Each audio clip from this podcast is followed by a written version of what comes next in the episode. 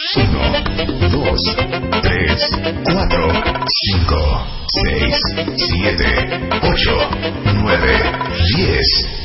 Onceava temporada. Marta de baile. Solo por W Radio.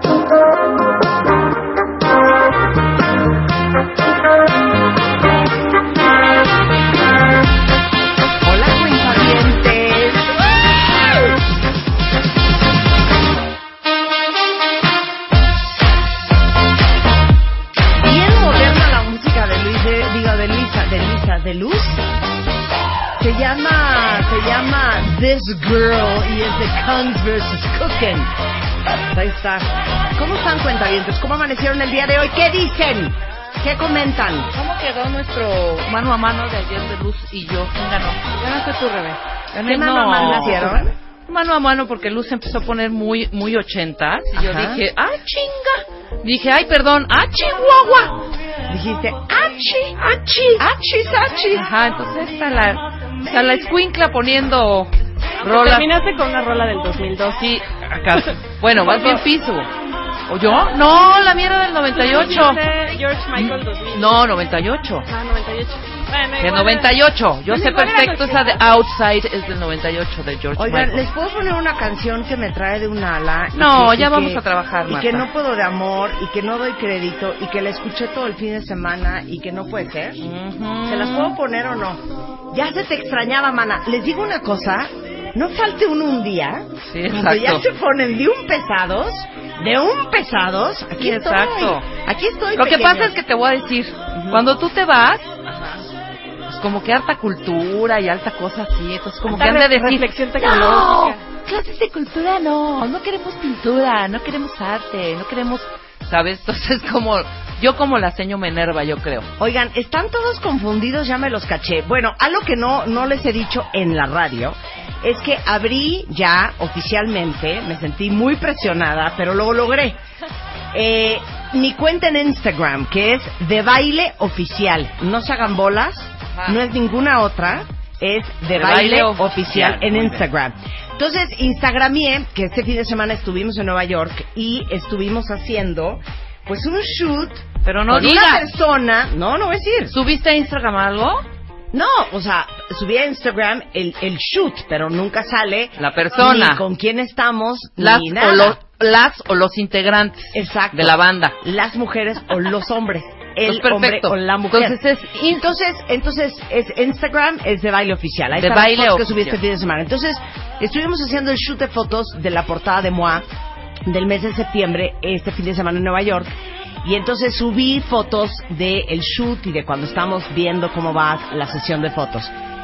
Salgo de ahí y me voy a comer. Y cuando llego a comer, me encuentro a a Fernanda del Castillo, Ah, ok. ¿ya? Mónica, el Señor de los Cielos, se ubican perfecto, que estuvo en el programa. Sí. Y estaba ella comiendo con Nacho Cano. El de Mecano. Nacho Cano de Mecano. Sí, claro, porque ella hizo la obra, ¿cómo se llama? La Sí, de Hoy no me puedo Hoy no me levantar. puedo levantar. Justo Entonces, con la primera, cuando vino Nacho. Pertuiteó, que ahí está en, en el Instagram también, mi foto, de una foto que salimos Fer, Nacho Cano y yo. Acabamos comiendo juntos todos los que estábamos y, y- y ellos. Pura, el caso celebri- es que- pura celebridad. Pura celebridad. Pero entonces ustedes creen que la portada es Nacho Cano. Ah, no. bolas. Sí, creen que Exacto. Nacho Cano y otra vez Fernanda. Exacto, y tú, no porque por estaban ahí. los tres. No es por ahí, exacto. No, no, Entonces, no, bueno, Nacho Cano no lo conocía, ¿eh? Muy divertidísimo, muy asoleado, muy tronado Y está haciendo una Nacho, obra de ¿no? teatro que fíjate que no le pregunté Yo si lo podía amo. yo decir o no podía yo decir, pero está haciendo una obra de teatro que se lanza en un año en Broadway. y ahorita Nacho, bien. nuestro jefe, que conoce a Nacho Cano, me estaba chismeando que en realidad Nacho Cano, ex Mecano, fue quien, quien llevó el teatro musical a España y con Hoy No Me Puedo Levantar, me Fue estaba un contando. Nacho que llenos totales diario, o sea, que una locura. Ay, pon a Nacho Cano, Luz. La de Hoy No Me Puedo Levantar. Sí, o, cualquiera, El cualquiera. es que Nacho escribió la mayoría de las En rolas. septiembre a México y lo vamos a traer en el programa. Sí, no, pero, pero la de hoy no me puedo levantar, me decía Nacho Reglero, que es la primera canción. Que él compuso. Claro. Dice, no nos quieran engañar con lo de Nacho y Fer, así nos hiciste con el corte de cabello y mira. Se los juro que no son. Ay, no. No es, Cero. no es, no ni, es. Ni se lo imaginan. Ni se lo imaginan. O sea, cuando salga, van a decir, ah, "Uh". no nos estaba mintiendo Marta. Ajá, exacto. No es Mecano, no es el no reencuentro, no es ninguna de esas. O sea, neta. Mm, mm, mm.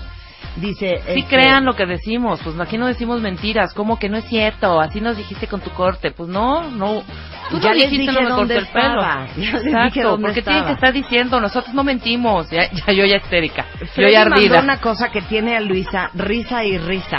Quítame la música, Chapo, por favor. ¿Qué, Ay, sí estuvo gracioso, jefe. qué dijo? Dice, fun fact. Fun fact.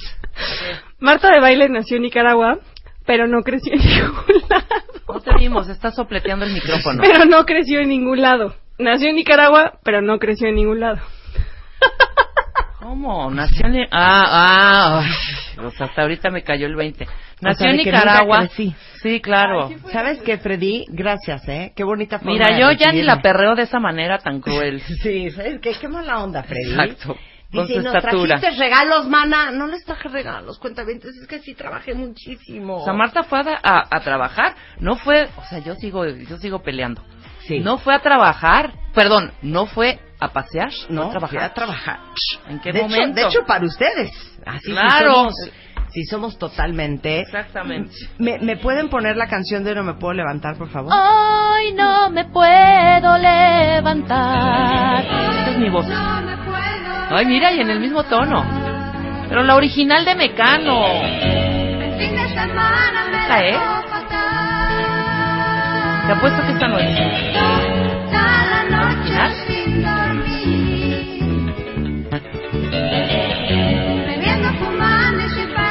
Esto no es Mecano. Me corto ¿Qué dos habla? manos. ¿De qué hablas, ¿O sí Rebeca? será? Si es mecano. Ahora córtatela. ¿Esos coritos, Ahora esos coritos serán? Ahora córtatela. Ahora córtatela. Ahora O córtatela. sea, son a tres No. voces Ana Torroja. Les quiero, les quiero poner una canción. No, ¿saben qué? No me presionen. Aquí de, ¿y cuál es tu Snapchat? No, no tengo Snapchat. No quiero abrir Snapchat y déjenme en paz. Ah, oi- oigan, no, sí es puedo. importante decirlo. O sea, imagínense, uno tiene que tuitear. Aparte, todavía no he aprendido a cómo ligo mi cuenta de Instagram con el Twitter. O sea, si un apenas desmadre. sabe mandar un mail, Marta, o sea, O entiéndanla. sea, no puedo. O sea, y en eso, aparte de tuitear, instagramear, facebookear, ¿quieren que snapchatee? Yo sí tengo Snapchat. ¿Qué? No, algo Spotify importante. Tampoco se confundan, hay dos cuentas. Hay una ahí, una cuenta que es arroba Marta V Baile. No. O sea, no es Marta de Baile, es No. Marta V Baile. Aguas, esa no es su cuenta. Y la mía no es Rebeca Mangas. No. Hay otra cuenta por ahí pululeando que es arroba Rebeca Mangas. Esa no es mía. La mía es arroba Reb Mangas. Mangas. Arroba Exacto. Marta de Baile. Y luego en Instagram de Baile Oficial. Exacto. Porque ya tengo Instagram. Nada más que mis hijas me En dicen Instagram. que no puedo estar instagrameando todo el día. O sea, que me dijeron, máximo mamá, una foto por día. Sí, exacto. Te estoy obedeciendo. Te estoy obedeciendo todo muy bien, ¿eh? Queremos a Rebeca Mangas en portada de Moa. Que Ah, no es pues Rebeca sí. Mangas, es Reb Mangas en Twitter. Sí, es arro- ah, lo acabo de decir. ¿Cuánto estás dispuesta? ¿Cuánto estás Arroba dispuesta? Reb Mangas. Reb Mangas. Ay, Oigan, qué bárbaros. este, vístete para la chamba que tienes o para la chamba que quieres.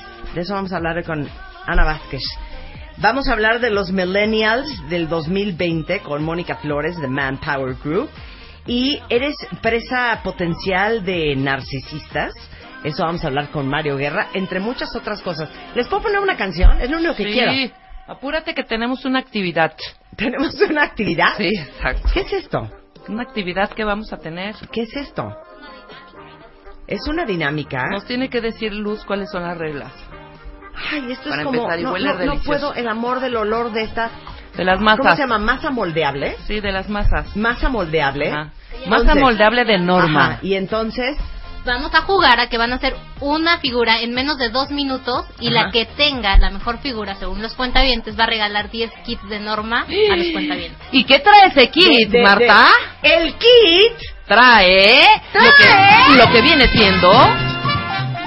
Trae pintura escolar lavable, pintura deditos, lápiz de grafito, marcadores, eh, plumones, trae pintura escolar perlada y lavable, marcador resaltador gigante, trae pegamento, trae cuadernos.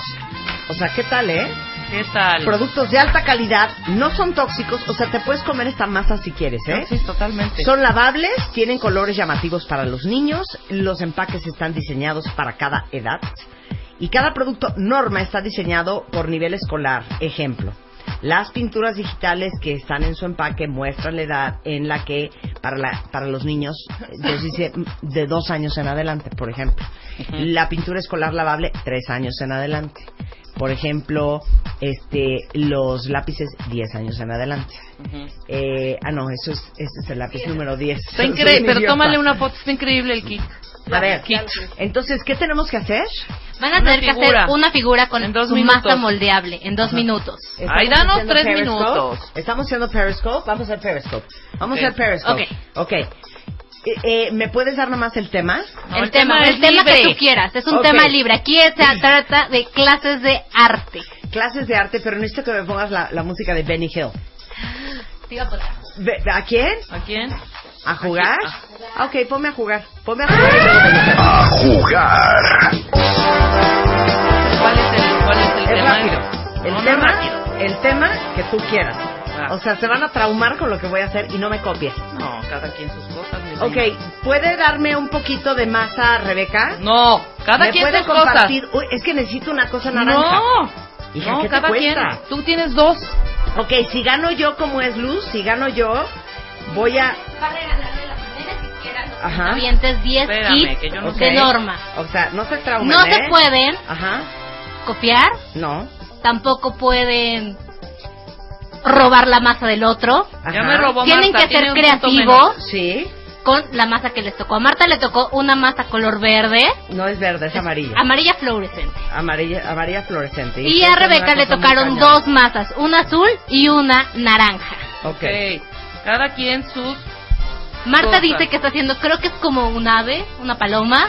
Es un pato, hija. ¿Qué te Ah, pasa? parece una paloma. Y perdón, me está quedando... O sea, Rebeca está haciendo un cogote. Esperen, ¿Qué esperen. están Haciendo una cruz, yo creo. No, tú, Juan, no me veas. O sea, vean qué bonito lo que estoy haciendo. ¿Me prestas un lápiz luz? ¿Tienen Claro. punta esos lápices? Entonces ahora voy a tomar, ¿verdad? Una masa que me dio Rebeca. No, necesito una, una, una cosa con punta. Estamos haciendo todo esto, cuentavientes, vía Periscope para que ustedes vean y para la habilidad. Está traumada, ¿eh? Estoy haciendo, claro, estoy haciendo un pajarillo. Pajarillo. Pajarillo, ven y lleva un cofretillo al amor que ayer fue mío y hoy no te de quién será. Toma y lleva un cofretillo, toma y lleva un cofretillo. No se vale cantar, me estás distrayendo. A ver, espérate, Que fatal es muy tierna. espérame, es que estoy haciendo aquí sacar unas la lengua. alitas. Siento que voy a ganar. Y la gente va a Les votar. quedan 40 segundos. No, hija, no empieces a presionar cada quien. Hija, ¿dónde quedaste, eh, Rebeca? No, ¿Dónde quedaste? no digas. No me veas a mí. Híjole, es que me van a quedar. ¿Puedes, Ah, ¿Me puedes dar regate tinta luz. azul? No. Digo, más azul. Cada quien sus ¿Te puedo dar un plumón? Ándale, dame un plumón. Dame un plumón. Porque este pajarillo, pajarillo. Silencio. O sea, no me digan, vean en Periscope, no me digan que no es una monada lo que hice. Luz, he terminado. Marta ya terminó y le quedan todavía 6 segundos a Rebeca. Ahí está. En Periscope Tres, enseñar. dos, uno, tiempo. Se acabó. Se acabó. Se acabó. Ok, tienen que. No, ya, se acabó. Se me cayó. Explícanos Ok. qué hiciste, Marta. Ok, eh, yo te quiero comentar, Luz, que inspirada en esta eh, masa moldeable, que se llama eh, masa moldeable, amarilla, decidí hacer, eh, pues ya que era amarilla, eh, fosforescente, algo eh, pues que fuera de ese color. Entonces decidí hacer un pato, es un pato pollo, es un pato pollo. De hecho es un pollito, es un pollito muy natural, de ojo azul, con el pico. Este es mi pato, pollo, como pueden ver, tiene ojitos, un piquito, eh, unas alitas aquí moldeadas con un lápiz, eh, una colita de pato, muy bonito, y este pato se para así. Rebeca, eh, háblanos de tu avión. modelo, ¿ok? Punto. Ok. Ahí está, mira qué bonito. Veo, veo unas, unas alas frágiles en ese avión, Rebeca, háblanos de ella. No, las alas están ahí bien puestas. Lo que pasa es que es, ¿cómo se llama esto cuando un avión es como muy hidro algo o aerodinámico? Hidro, ¿qué será? No, aero. Y aero. también entra al agua, pero aquí no tengo una cubetita para mostrar cómo flota. Ok, muy Ahí bien. está, este es Bueno, pues ¡Mi están- superavión! Ahí están los dos dibujos, digo los dos modelitos, un pato, un avión. Ustedes deben de votar eh, quién lo hizo mejor y quien lo haya hecho mejor, pues ella va a ser eh, la ganadora de estos kits se los, que puede- vamos a se los regalar pueden a llevar los junto con el kit va a ir este. Ok, pueden votar por, por supuesto ahorita en Twitter Totalmente. eh, que, que, que quedó mejor si el ah, avión aeroestático de Rebeca o el, el pollito, el patito que hice yo. ¿Estamos? Y este, ahora sí que vamos a regalar 10 kits cuentavientes que incluyen cuadernos, plumones, lápices, colores, masa moldeable, acuarelas, pintuda- pintudeditos, pintubarritas y triángulos mágicos que es ¿Se puede estrellar mi avión con tu la pato? línea escolar más completa para este regreso a clase. se puede se puede puede puede el avión matar al pato. No, porque todavía no ganamos. Digo, no, todavía no tenemos ganador. Bueno, Oigan, este, bueno, eso vamos a hacer el día de hoy, cuentavientes. Mario Guerra viene, eres presa potencial de narcisistas. Vamos a hablar de los millennials, porque el último estudio de Manpower para el 2020, los millennials constituirán más de un tercio de la fuerza de trabajo mundial. Y me pregunto yo si todos ustedes millennials que escuchan este programa están listos para hacer frente a ese momento y sobrevivir cómo va a ser la fuerza laboral del 2020 y cómo vestirse para la chamba que quieres y no necesariamente para la que tienes. Con Ana Vázquez, experta en branding personal e imagen pública. ¿Puedo ponerles mi canción? Sí, y con esto nos Marta. vamos a ir a corte. Va. Esta canción la puso Benjamín eh, Salcedo de Rolling Stone eh, la última vez que hicimos Viernes de Música. La amo, es de Foster the People, del álbum Supermodel, y se llama Best Friend. La amo.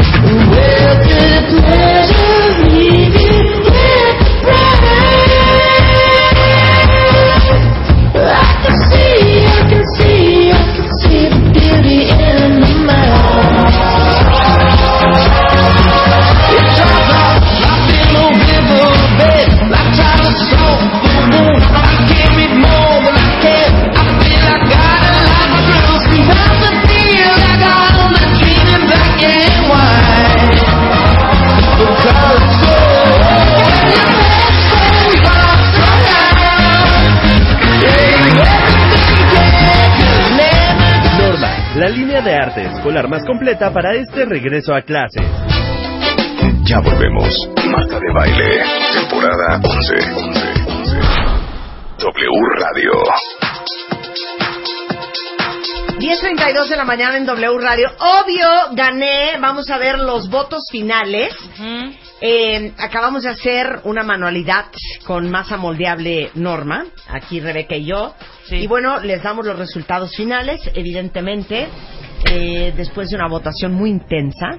Eh, Luisa, ¿nos das los resultados? Claro que sí, jefa. Este, bueno, pues llegaron eh, más de 500 votos y pues el resultado, muestra. el ganador arrasó. Arrasó con un 77%. El pato pollo. Sí, el pato pollo es el Y el ganador. avión de Rebeca Mangas, 23%. No se diga más. ¿Saben qué? Ya pensé cómo les voy a regalar estos kits eh, de Back to School de Norma. Fíjense bien.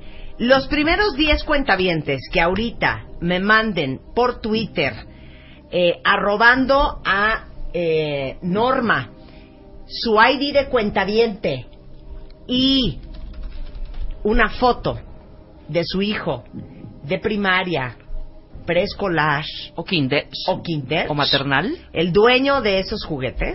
De maternal no, porque no están haciendo nada en maternal. Exacto. Kinder, Ajá. pre-first. Y- Preescolar. Y preescolar. pues, Exacto.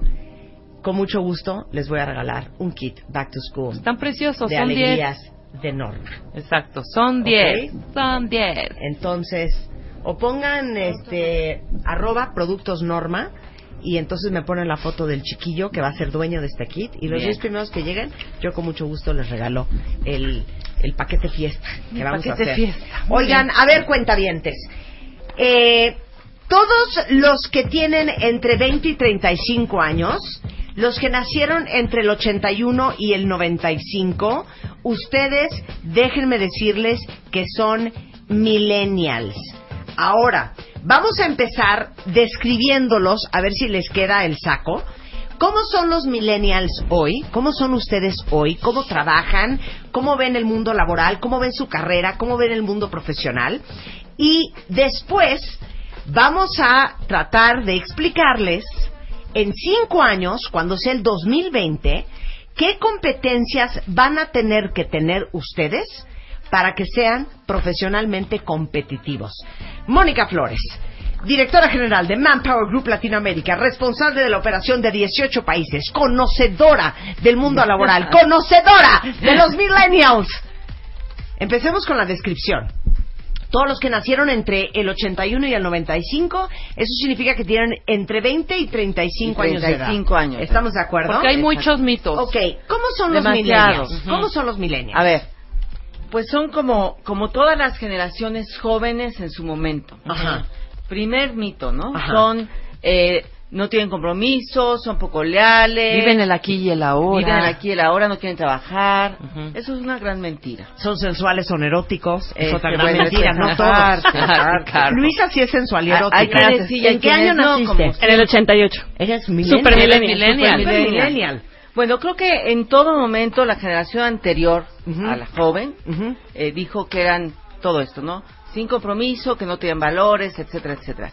Creo que la gran diferencia o la única diferencia entre lo que pensaron de mí los tradicionalistas Sí. o los baby boomers de la generación X es la velocidad con la que los cambios se están dando. ¿nosotros qué fuimos O sea, antes de entrar? Depende cuántos años 67, tienes. 50. 66. Depende de quién 60. eras X, X, X de los X. primeros, Sí. ¿no? Sí. Este, que no es Ay, sí, de sea, de las viejas. De los primeros. de, de los primeros. Somos de de la los misma edad. Sí, claro. Sí, sí. Y Marta, igual no te hagas tú de la boca chiquita. que tú 48 ya es Bueno. Generation Y. Sí, ajá. Entonces, los millennials, los millennials presentan eh, diferencias importantes, pero más en el tema de velocidad con que ellos han visto los cambios en el mundo. Ujú. ¿ok? Primer mito, y eso es también no solo para los millennials, sino para las generaciones anteriores. No trabajan, ¿no? Claro. Eh, hicimos un estudio con 18 mil millennials y jefes de millennials alrededor de 2.000 y vimos que trabajan un montón de horas igual que los baby boomers que en teoría eran workaholics. México, China, Singapur, 48, 48 A la horas semana. A la, semana. Ujú. Suiza, Grecia 47, Francia 44, Japón 46. La India, diferencia 52. Claro. Países Bajos, perdón, 42, Australia 41, Brasil 45 y España, Alemania, Italia 43 horas. Entonces, trabajan mucho. Trabajan muchas horas. La gran diferencia con las generaciones anteriores es que no necesariamente están en la oficina ese número de horas. Ajá. Ellos trabajan desde donde quieren y a la hora que quieren. Trabajan desde un café, llegan a las 11 de la noche a su casa después de la clase de yoga y se ponen a trabajar. Sábado y Ah. domingo siguen conectados. Entonces, son las mismas horas o más, lo que cambia es el lugar. No están sentados enfrente de un escritorio Sí, viendo la computadora sin hacer No es nada. dónde está Sí. la, señor- la señorita García, ¿por qué no está en su lugar? Sí, claro. exactamente. Ellos quieren trabajar de donde sea y de don- desde donde puedan y quieran, y eso hace que sean una generación productiva. Ahora, 43 horas, ¿cuántas son 43 horas? 48 horas. Son más Son o menos. ocho a la semana. Usted son échale. 8 horas por día. Sí. No a ver es cuántos. nada. Bueno, O sea, perdón, yo trabajo más que un millennial, ¿eh? Sí lo No. quiero comentar. No son- pero eso ese no el es promedio. más. El promedio de tu generación no promedios. trabaja 50 horas a la semana. Esos No. son promedios. No. Claro, son promedios. Trabajamos Todos más. serían marca de baile. No, pero trabajamos más. Trabajamos mucho, que no quiere decir... A ver, ¿tú trabajas cuántas horas a la yo semana no, yo trabajas? trabajo un montón. Por, por eso, Sí. yo creo que yo mínimo trabajo 4. 60. 60, 65 horas a la semana. Por eso 43, cero me sorprende. No, no te sorprende, pero el mito es que los millennials no trabajan ni 40. Híjole, es que trabajar ¿ok? sus 8 horas Ahora, diarias es frágil. ¿eh? hay que, hay- hay que un distinguir, hay que distinguir entre horas este, sentado sin Sí. hacer nada, horas poco productivas. Sí, horas nalga y horas, Horas, de verdad. claro, claro, A ver, sea, cuentavientes A veces valen más A ver, cinco horas de para productividad ¿Cuántas A horas ver, a la orden. semana, Yo te honestamente? A ver, Ya hice mi cálculo. Productivas. 78 horas a la semana. Exacto. productivas. Sí, pero, o sea, productivas. Sí, Pero sin estar hablando y diciendo cosas. Sí, Entonces, sí. rézale 18. a ver, ¿cuántas horas a la semana trabajan ustedes, cuentavientes? Quiero A ver saber. qué nos Y Ok. te voy a decir algún factor que a lo mejor puede colaborar aquí. Trabajo los domingos, trabajo en las noches. Claro, es lo que te ¿Sabes? digo. O sea, Trabajan a diferentes horas. exactamente. Sí, lugares. no son No, oficinistas. o sea, claro, yo a las 4 no. estoy comiendo en, en, Claro, En en otro lugar son oficinistas. Exacto. Ok, ahora, ese es primer punto del Minelia. ¿Qué le interesa? ¿Cuáles son sus prioridades? Sobre todo en los países como México, en Latinoamérica, el dinero, obviamente, todos tenemos que vivir decentemente y comer, 95% dijo eso, Ajá, 93% oportunidades de crecimiento. ajá. Piensan en ser algo más, Ajá. ¿no? 91% las prestaciones, los beneficios que da la empresa, 91% en los días festivos y el tiempo libre, y esta es una diferencia que después quiero abundar un poco, y el 91% seguridad, pero no seguridad en el mismo empleo, ¿eh? Seguridad en el trabajo. Ok. Quieren tener trabajo siempre, aunque no sea en la misma empresa. Ok, muy bien. Lo, y lo importante es aquí que no hay mucha diferencia en porcentaje entre el dinero y la seguridad o el dinero y los beneficios o el dinero y los días libres. Están como las cinco prioridades muy parejitas, ¿no? Claro, sí, sí, sí. Eh, si tú le preguntaras esto a un tradicional, te diría dinero, en general, ¿eh? hay sus honrosas excepciones, y seguridad en el mismo empleo, que Claro. nunca me corran, que Sí. nunca cambie de empresa. sí, sí, siento que cero estaríamos pensando en días festivos. Sí, ¿no? No, cero. ¿No? Ok. Eh, segundo, eh, ¿cómo viven su trabajo actual o qué tan seguros se sienten con respecto a sus carreras? Mira, este, ellos viven el trabajo con un propósito. Es lo que están buscando. Y por eso vuelvo al tema de los días festivos y tiempo libre, que en nuestra época, bueno, sigue siendo nuestra época, Sí, que cuando éramos mucho más jóvenes no pensábamos, porque ellos piensan en vacaciones de cuatro semanas. Ujú. ¿Por qué? Porque quieren balancear su vida personal, profesional y espiritual. Sí. Entonces, la escalera tradicional de ir ascendiendo así, que, que era la, la que dibujamos antes, hoy son como olas, ¿no? Trabajo, trabajo, trabajo, tomo cuatro semanas. Trabajo, trabajo, trabajo, tomo cuatro semanas. Y en esas cuatro semanas hay diferencia en lo que buscan las mujeres y los hombres. Sigue habiendo diferencias de género. Las mujeres normalmente esas cuatro semanas las van a usar para cuidar a alguien de la familia, para preparar la boda, y para este vacaciones.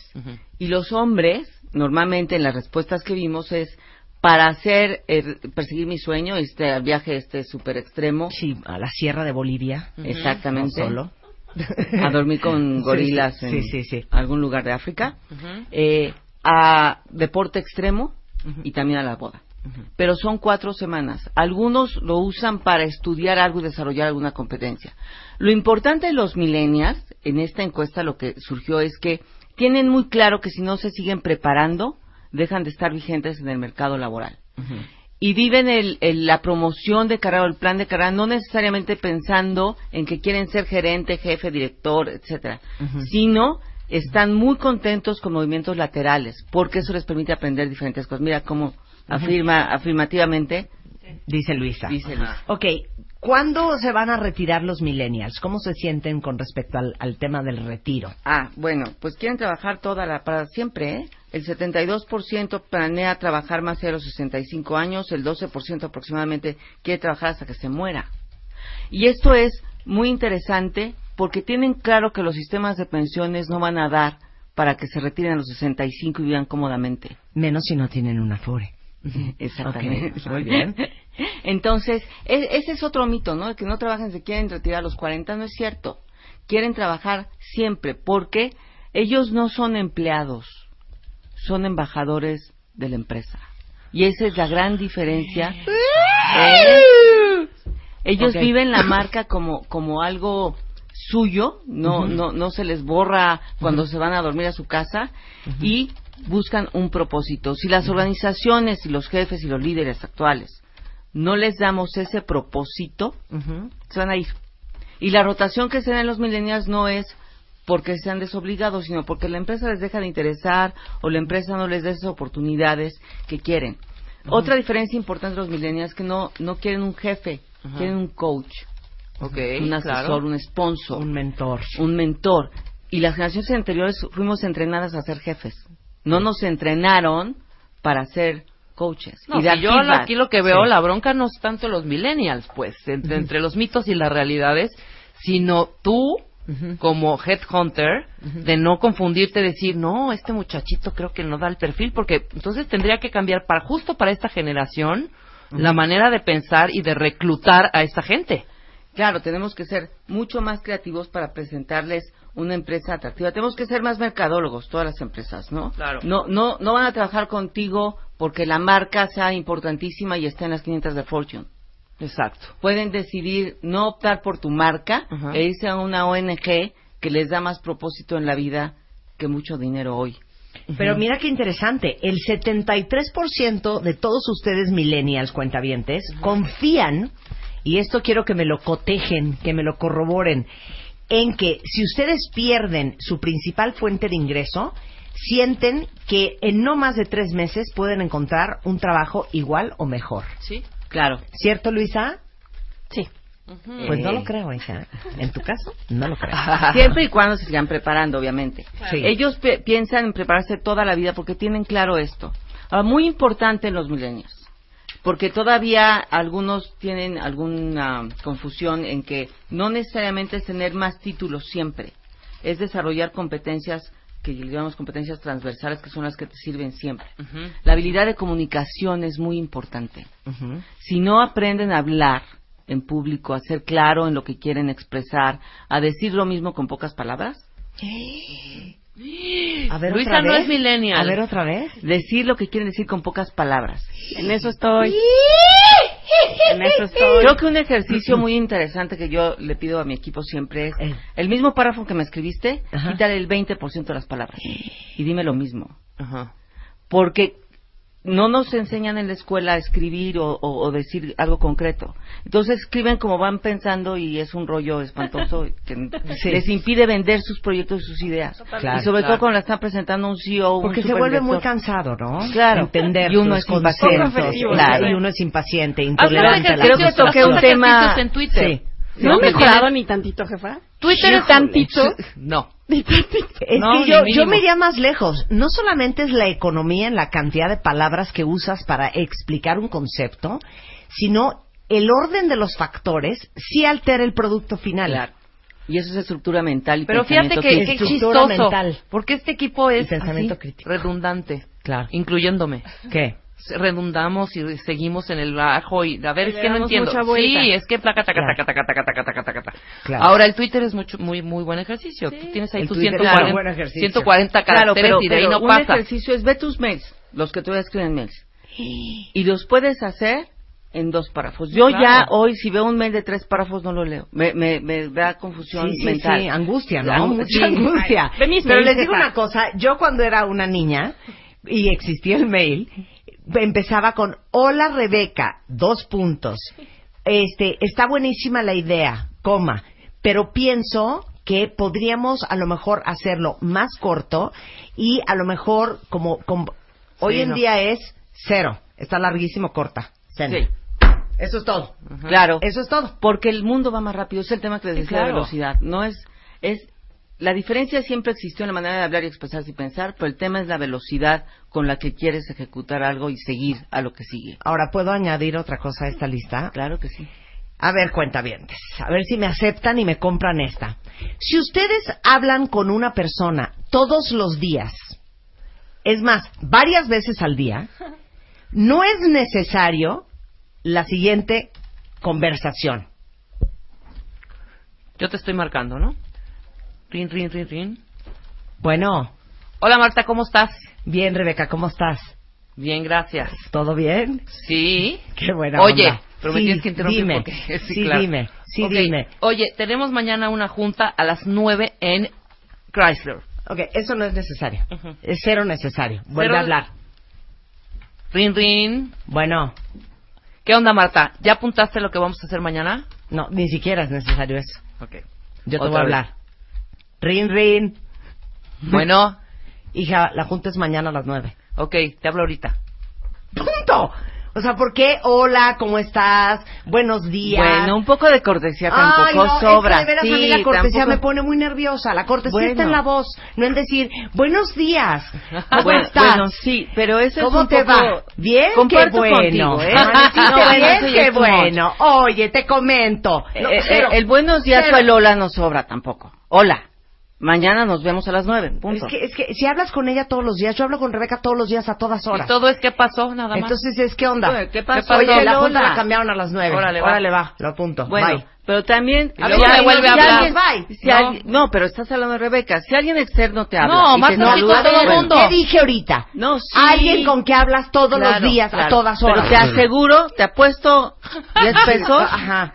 Que cuando A ver, Mónica. extraño, tú de todas maneras estás con esa impaciencia y que te dicen, hola, vale. ¿cómo estás? Me vale, y si me está oyendo, la va a gozar. Marisa, mi asistente, hablo con ella todos los días. a todas horas. Ay, pero es un sol, Pero a ver, márcame. Bueno, rin rin. Bueno. Contesta. ¿Qué pasó, Marisa? ¿Ya están mis cosas las que llegaron de HDL? Hola, Marta, ¿cómo estás? Muy bien. Marisa, ¿ya llegaron? Este, ¿todo bien? sí, Marisa, checa Bueno. si ya llegaron. Sí, ya llegaron. O sea, ¡ya!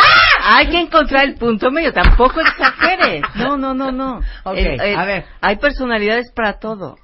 Ay, bueno, ¿sabes qué? Tú las traes. Ahora muy linda, ¿no? no, no, Ahora tú muy linda, ¿no? Te estoy diciendo que comparto contigo la neurosis, pero hago un esfuerzo por saludar y 30 segundos de Ok. cómo estás, que tengas buen día. 30 Bueno, segundos es una eternidad, Mónica. Mundo. 15 Es un mundo. segundos, perdón. Primo Bueno, hermano de no hay que saludar de beso a toda la oficina. Eso tampoco. No es no, necesario. no, tampoco. Y Hola, eso sí. general. Hola general, Hola, general. pero un hola sonriendo, viendo a los ojos, a la cara, Sí, No la hola viendo todo, tu pero celular. ya, Pero ya. Ok. Ahora, ¿Cómo van a tener que ser los millennials, pon atención Luisa, en el 2020? Entonces, vamos a hacer la lista de todo lo que tienen que saber hacer A ver, en el 2020. 2020. Ok. Ajá. Este, que tiene mucha diferencia con el 2015. Ok. Ajá. A ver, primero, enfocarse en la resolución de, en la resolución de problemas complejos. O Primera habilidad. O sea, ¿Qué es eso? Tienes que tener foco en las propuestas y las alternativas que presentes, a un- que presentes ante un problema. No es, no se puede, lo estoy pensando, lo estoy analizando en cinco meses, voy a tener la respuesta. Es su- resu- resolver problemas complejos rápidamente. Pensamiento crítico, que tiene que ver con No, separar. ¿puedo regresarme a la resolución de problemas? Ajá. A uno le pagan por resolver problemas. Sí, Es generar que siento que propuestas. se nos, se nos olvida. Sí. No, pues es que adivina qué. No pasó el Dalet.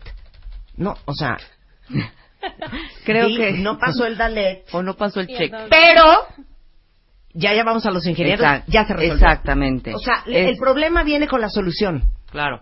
Pero si, si ya se resolvió, ya no digas que qué pasó, güey, porque eso es espantoso. Por eso, si ya se ¿Qué resolvió, crees? se resolvió. Es y aparte, poco- y también en esta parte de estos mensajitos que eh, por la premura rápido mandas y mandas lo primero, ¿sabes qué? No va a llegar fulanita. Pausa de cinco segundos, de 10 segundos o Claro. 20. Siguiente. Pero ya me avisó que tomó un taxi. Ok, entonces ya no me digas que no va a llegar, sí va a llegar. Sí. Ya esas, esas, Sí. Toda la historia, pausas, toda la historia pausada. la- la que- telenovela anterior. Por ejemplo, otro. ahorrar. Se fue la luz. No podemos imprimir. Primer tweet. Entonces uno, la presentación es en una hora. Pero ya contratamos una planta. Oye. A ver, yo lo resumiría en dime cómo sí Exacto, Claro. y ya. y no la es explicación que de por te qué voy a no. decir por qué hice una pausa aquí. Cuentavientes, acéptenlo. Hay gente que le fascina, le vuelve loca estar Pensar. enumerando todas las razones por las cuales está cañón y no se puede. Sí. Hay gente que le encanta hacer problemas o traer los problemas a la luz para luego resolverlos y sentirse bien. Ah, también, sí. claro, claro. Pero bueno. Claro, eso está cañón lo que acabas cañón. de decir, Le ¿eh? fascina armar un desmadre. Claro, y sabes perfecto que ya tiene la solución. y sentirse bien. Exacto. Poco en el Ajá. cómo sí y Ajá. olvidar el cómo no. Ok. Segunda, pensamiento crítico. ¿Qué es eso? Vámonos a los hechos, no A a, la emoción. Fact, No, es es que fact, yo creo- fact. ¿Qué es hechos, eso? hechos, hechos, problemas, solución. Es el método del caso de Harvard y de muchas Ajá. A negocios. Vete a los hechos. Dame un ejemplo de un hecho y dame un, un, un ejemplo de una emoción. Ok. Este, yo creo que fula- que Rebeca hoy vino de mal humor y por eso no es prudente plantearle el proyecto. Eso es emoción y es percepción. Ujú, Decir, Rebeca no me dio cita. Eso es un hecho. La explicación de eh, La justificación. la justificación de, fíjate que no se lo voy a plantar hoy porque necesita tiempo para sensibilizarse con la nueva situación o tuvo un problema en su casa, eso es emoción. Vámonos a los hechos concretos que hacen de esa situación un problema o una oportunidad, Claro. no percepción. Llorar en el trabajo. Por favor, pero eso ahondemos después del corte. Regresando del corte. ¡No lloren! Radio, no se vayan. We'll be experiencing some turbulence. Marta de baile, transmitiendo en vivo. Last more than 10, 15 minutes. Temporada 11. Estamos hablando con Mónica Flores, directora general de Manpower Group para toda Latinoamérica, de los millennials, que son todos ustedes que nacieron entre el 81 y el 95, o sea, los que tienen entre 20 y 35 años de edad. Y entendiendo qué es lo que van a tener que saber hacer en el 2020 para ser profesionalmente competitivos. Claro. Segunda este, competencia que me parece muy importante es el trabajo en equipo. Las estrellas solitarias murieron. Esas no nos sirven en las organizaciones.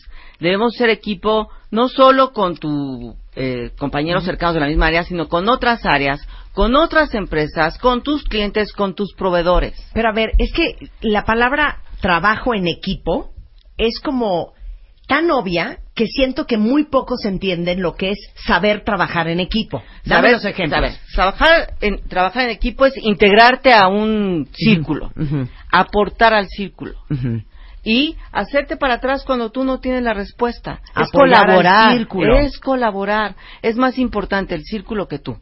Sí. Y los resultados del círculo son más importantes que los que una persona sola puede obtener. Y ya sabes, el típico estrellita que no deja hablar a los demás, que no escucha las ideas de los demás, que cuando hay un problema es de los demás pero no de él, y cuando hay un acierto es de él pero no de los demás. Sí, claro. Eso no es trabajar en equipo ni colaborar.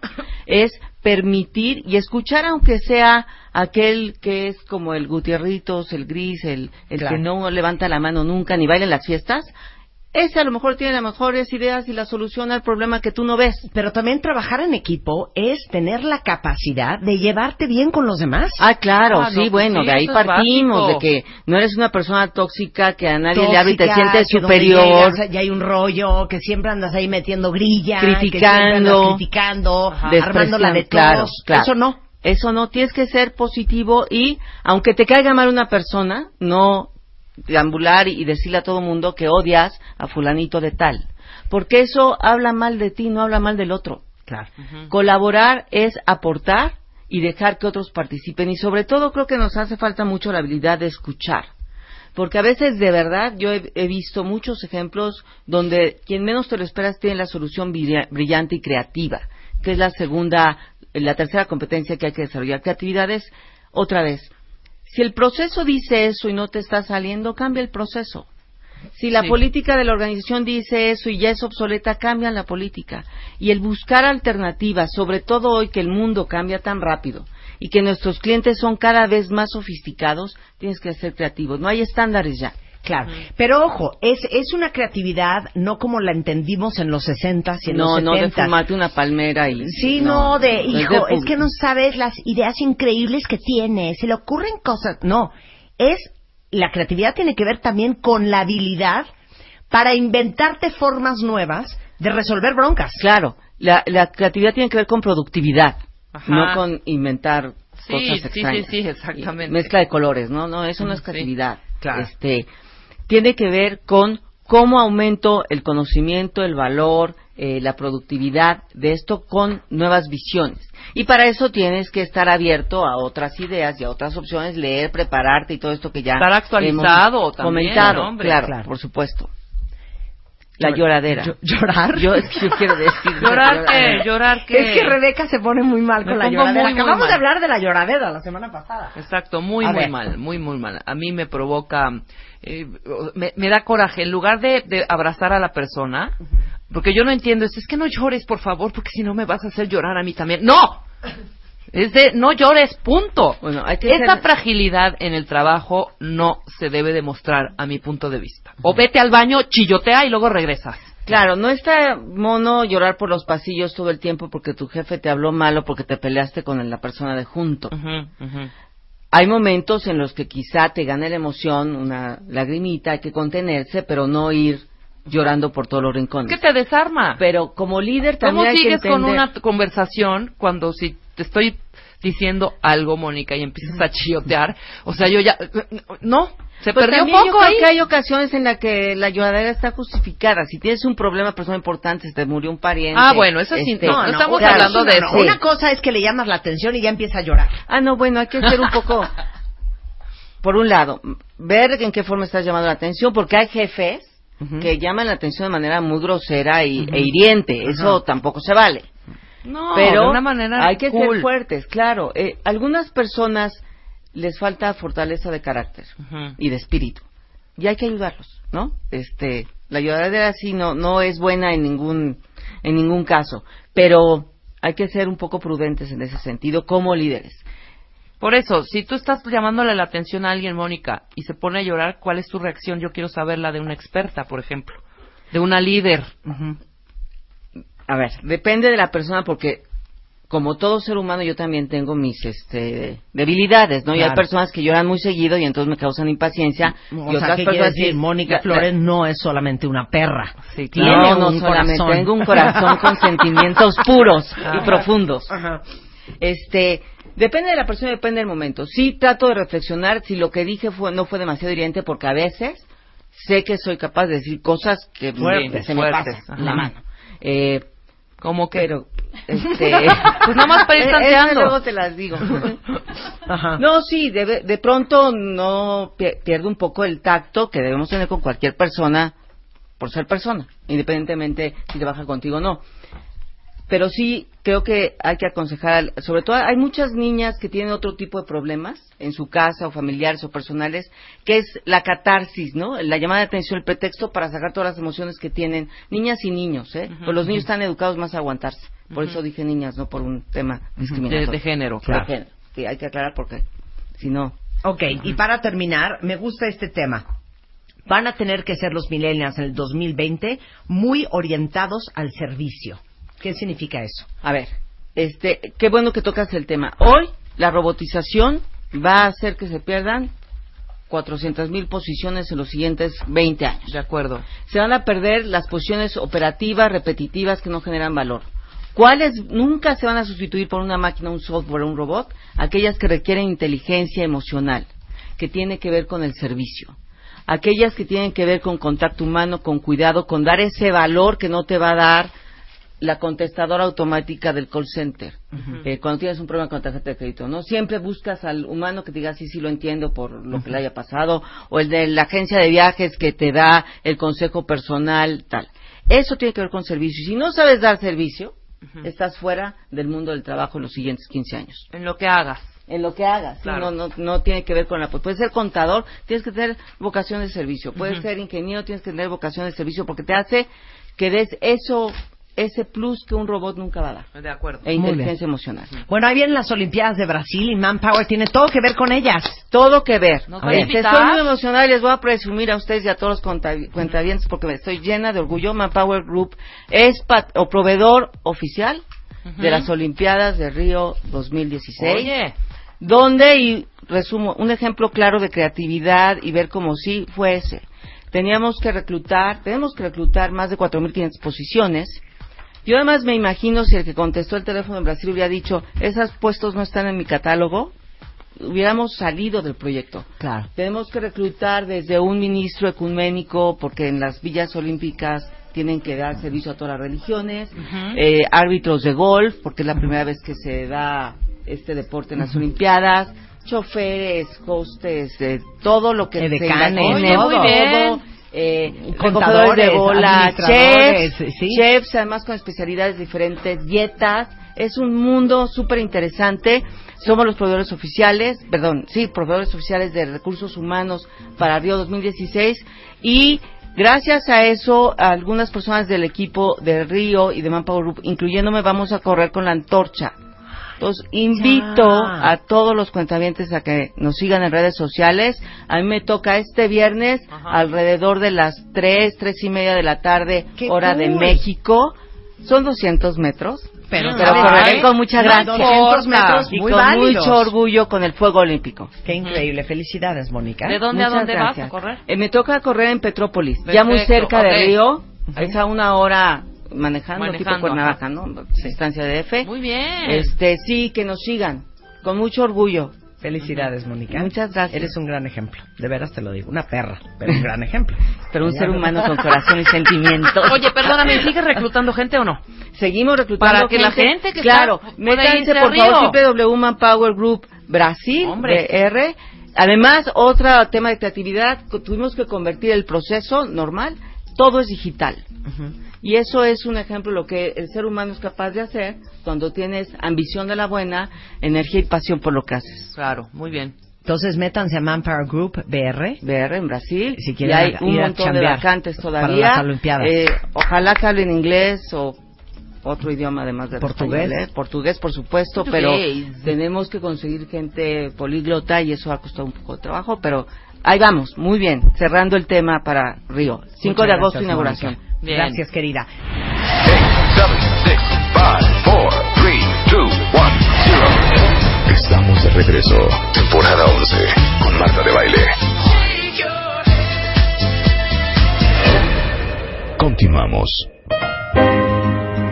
11.33 de la mañana en W Radio. ¿No tienen ustedes una idea lo feliz que van a ser muchos de ustedes, sobre todo que viajan muchísimo con la noticia del día de hoy? Resulta ser que acaban después de, me imagino que varios meses de Uber mega remodelación, están estrenando la nueva sala VIP eh, que ahora se llama The Centurion Lounge American Express. Anda. Ustedes saben que el, que el año pasado más de medio millón de personas utilizaron las salas de American Express. Más de 8 millones de personas han usado el aeropuerto de la Ciudad de México en lo que va de este año.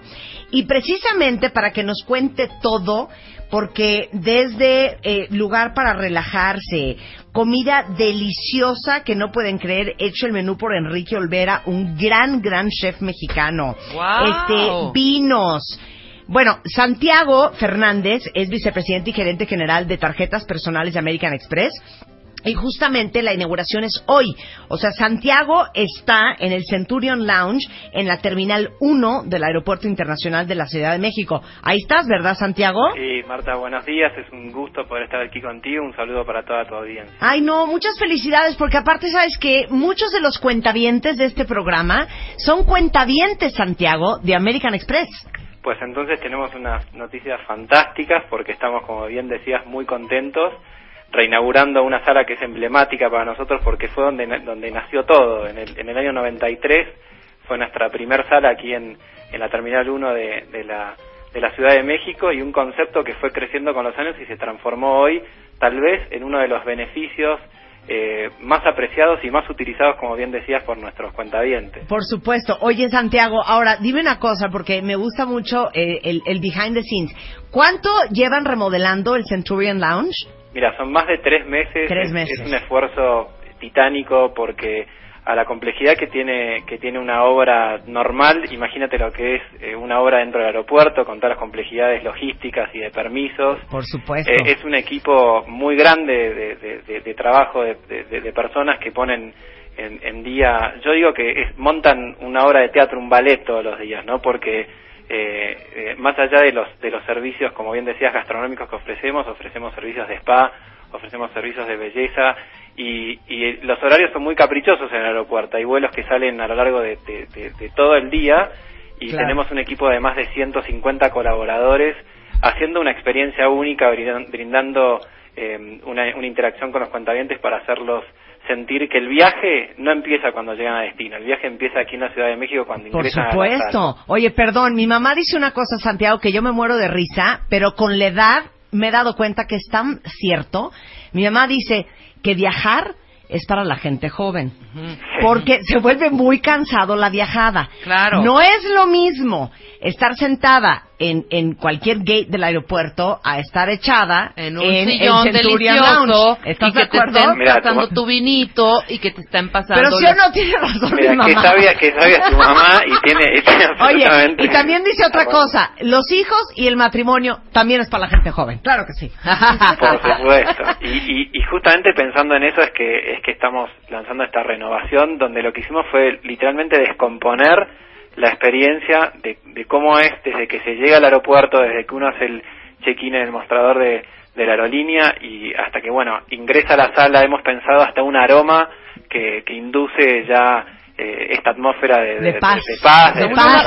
Olor a nuevo, olor a nuevo. Olor a nuevo, olor... Eh, es muy interesante todo lo que hemos estudiado como para poder crear esa atmósfera, eh, los materiales que hemos elegido para la renovación. Ojalá pronto estés por la sala y puedas eh, comprobarlo tú misma, pero la verdad que es una maravilla. No, ya el otro viernes ahí estoy, ahí estoy Bueno, en primera a A ver. ¿qué es, Yo todo- también. ¿qué es todo lo que hicieron? A ver, empezamos si quieres por eh, la, la comida que supe que Enrique Olvera, que es uno de los grandes chefs mexicanos, que ya hasta restaurante tiene en Nueva York, Claro. hizo el menú este de, de lounge. Claro, bueno, Enrique hace años que nos acompaña, como bien dices, es un embajador de la gastronomía en México y nos pareció muy importante que nuestro menú tuviese la mano y la firma de, de para mí uno de los de los representantes más emblemáticos de lo que está sucediendo con la gastronomía y todo lo que tiene que ver con gastronomía, vinos, coctelería es entrar en la experiencia.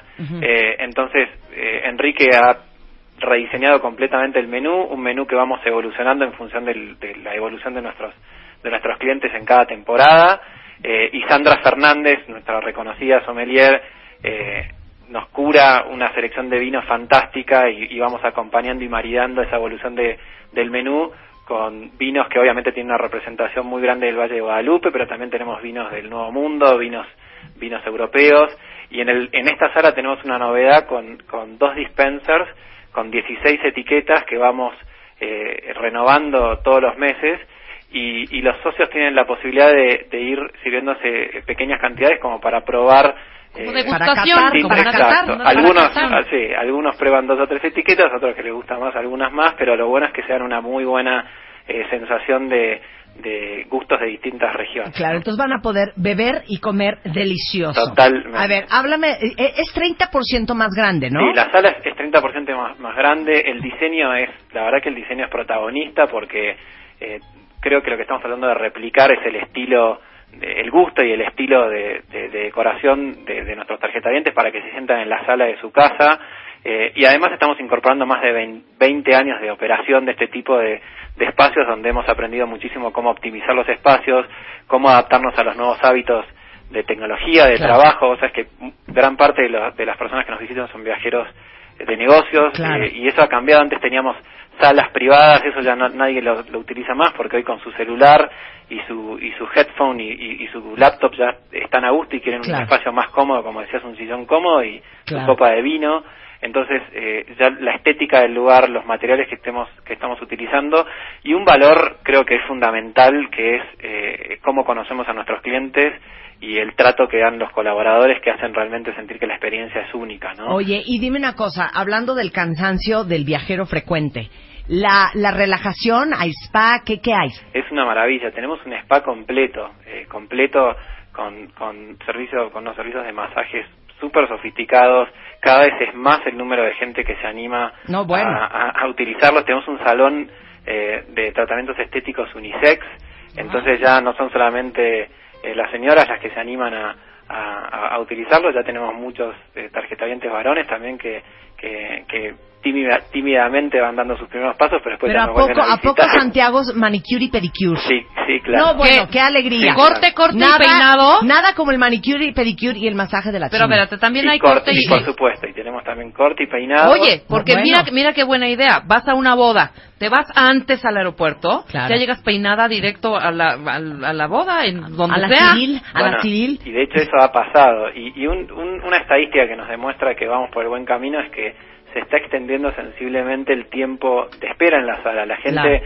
antes se quedaba una media de 40, 45 minutos y se están quedando prácticamente una hora y media. ¿Y esto por qué?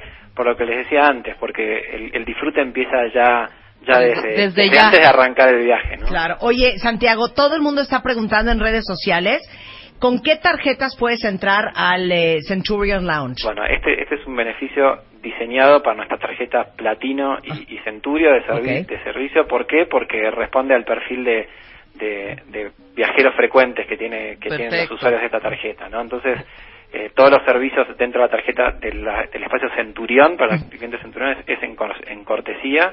En la sala Platino tiene tiene eh, toda una selección de, de servicios en cortesía y otros servicios que son con costo. Ok. Pero- es para todas las tarjetas platino y obviamente las negras, Y ¿no? las negras de servicio, correcto. Y las negras. Oye, este, ¿a partir de cuándo? ¿Ya? Ya mismo, vengan Ya. a visitarnos ahora mismo, estamos Yeah. acá esperando.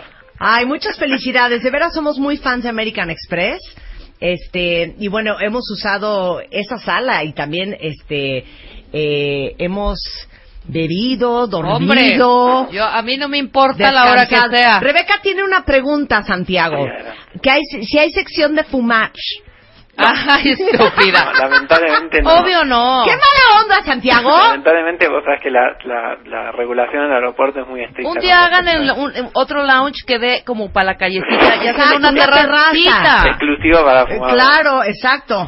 Mira, y si ahí cobraras por entrar, No, imagínate. Te haces millonario. Santiago. Atascado. Oigan, bueno, el, el Centurion Lounge de American Express se estrena hoy para que todos ustedes que tienen tarjeta platino y tarjeta negra lo disfruten, viajen con paz, menos cansados, más apapachados, bien comidos, bien bebidos y bien sobados. Eso. Eso es a partir de hoy, claro, y este y eh, para todas las tarjetas platino y, Y negras. Felicidades, No, Santiago. gracias a ustedes por el espacio y las esperamos, como, como recién les decía, para que puedan vivir esta magnífica experiencia. Por Yo voy el supuesto. viernes. Muchas gracias. Excelente. Eh, Gracias. bye, eh. Santiago. Bye, bye.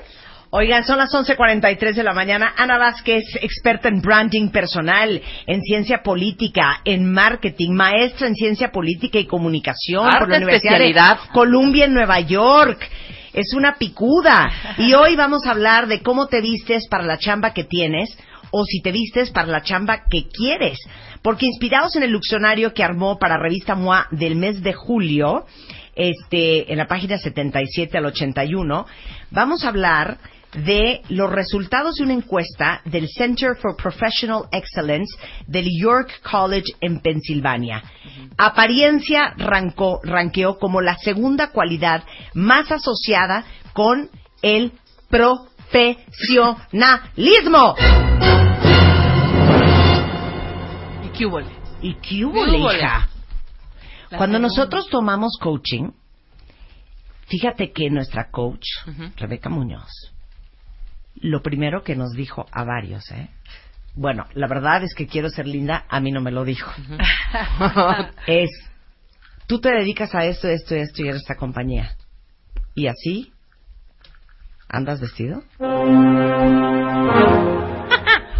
Chale. Y le dolió el comentario a más de uno, ¿eh? Totalmente, totalmente. Y es que la gente no tiene por qué conocer cu- tus cualidades, qué buena personalidad tienes, qué inteligente. Si solamente te ve de golpe de vista, pues tiene que analizar una parte importante que es tu vestuario. Es parte de la comunicación no verbal, al igual que tus expresiones, tus modos, tu postura, Tu vocabulario. tu vocabulario, cómo hueles. Ujú. Muy importante, son códigos de comunicación no verbal y el guardarropa es uno de los más importantes. Claro. Hay un chavo que trabaja en mi compañía, en MKG, que está en la división de tecnología. Ustedes se imaginan perfecto que ese chavo llega de jeans con una camiseta de Iron Maiden y con una chamarra de piel. Cero. Va todos los días de traje y corbata. Entonces me volteo y cuando Oye, lo conocí, le digo, oye, ¿por qué vienes todos los días ¿Tú de traje y corbata? marketing? No puedo de la ternura. No, o en ventas. Leyó Moa. Y me dice, a mí mis padres desde pequeños me enseñaron a vestirme muy bien, no importando a qué me dedicara. Ya no puedo de amor. Wow. A ver, vamos a hacer un experimento. Ahorita en este momento se me toman una selfie o pídenle a alguien que les tome una foto de cuerpo entero. Sí, cuerpo de entero, cómo están no. vestidos hoy y a qué se dedican. Entonces me ponen la foto y me ponen diseñador Oye, gráfico. y si ponen su trabajo ideal, les podríamos decir si they look the part. Ok, ¿No? exacto. Si realmente ¿Qué hacen hoy y qué les fascinaría estar haciendo? Y me mandan una foto de cómo están Venga. vestidos hoy. Ok. A ver, ¿es diferente para los que andan buscando chamba que para los que están con chamba? De A ver. alguna manera, sí. Ya que tienes una, un trabajo, bueno, perteneces a una cultura. Y en cada or- organización, empresa, hay una, lo que se llama una cultura organizacional. Hay empresas mucho más relajadas que otras. No es lo mismo que trabajes para Google que trabajes para un despacho de abogados. Sí, sí, claramente. Claro. Eh, entonces, en principio, uno, tienes que conocer bien la cultura organizacional, pero cuando vas a pedir este trabajo es mucho más importante porque aún no perteneces. O sea, cuando te conocen. cuando ya estás dentro puedes romper algunas reglas, pero cuando estás afuera necesitas realmente mostrarte como un jugador que se va a poder integrar. Claro. Yo conozco mucha gente, tengo amigos de re- empresas de recursos humanos que dicen, hemos dejado de contratar personas aunque su currículum está perfecto, porque llegan a la entrevista y decimos, esta persona no pertenece aquí. Claro. Entonces, tienen que investigar cómo es la cultura organizacional y cómo se visten los jefes de ese lugar al que quieres ir. Oye, aquí estoy leyendo de la misma encuesta del, del York College de Pensilvania. La ropa, los accesorios y hasta los zapatos que cada empleado escoge puede, escuchen esto, reafirmar o contradecir sus habilidades ante los ojos de sus jefes, compañeros de trabajo y clientes. Explica eso. Los zapatos en particular son sumamente importantes. Los zapatos decodifican un montón de cosas acerca de la personalidad, al, al igual que el cabello. Entonces, hay que invertir en los zapatos mejorcitos que puedas comprar. Aquí sí es mejor menos zapatos de mejor calidad para el trabajo que zapatos de todos los colores, pero súper baratos que compras. ¿Y por qué los metro. zapatos?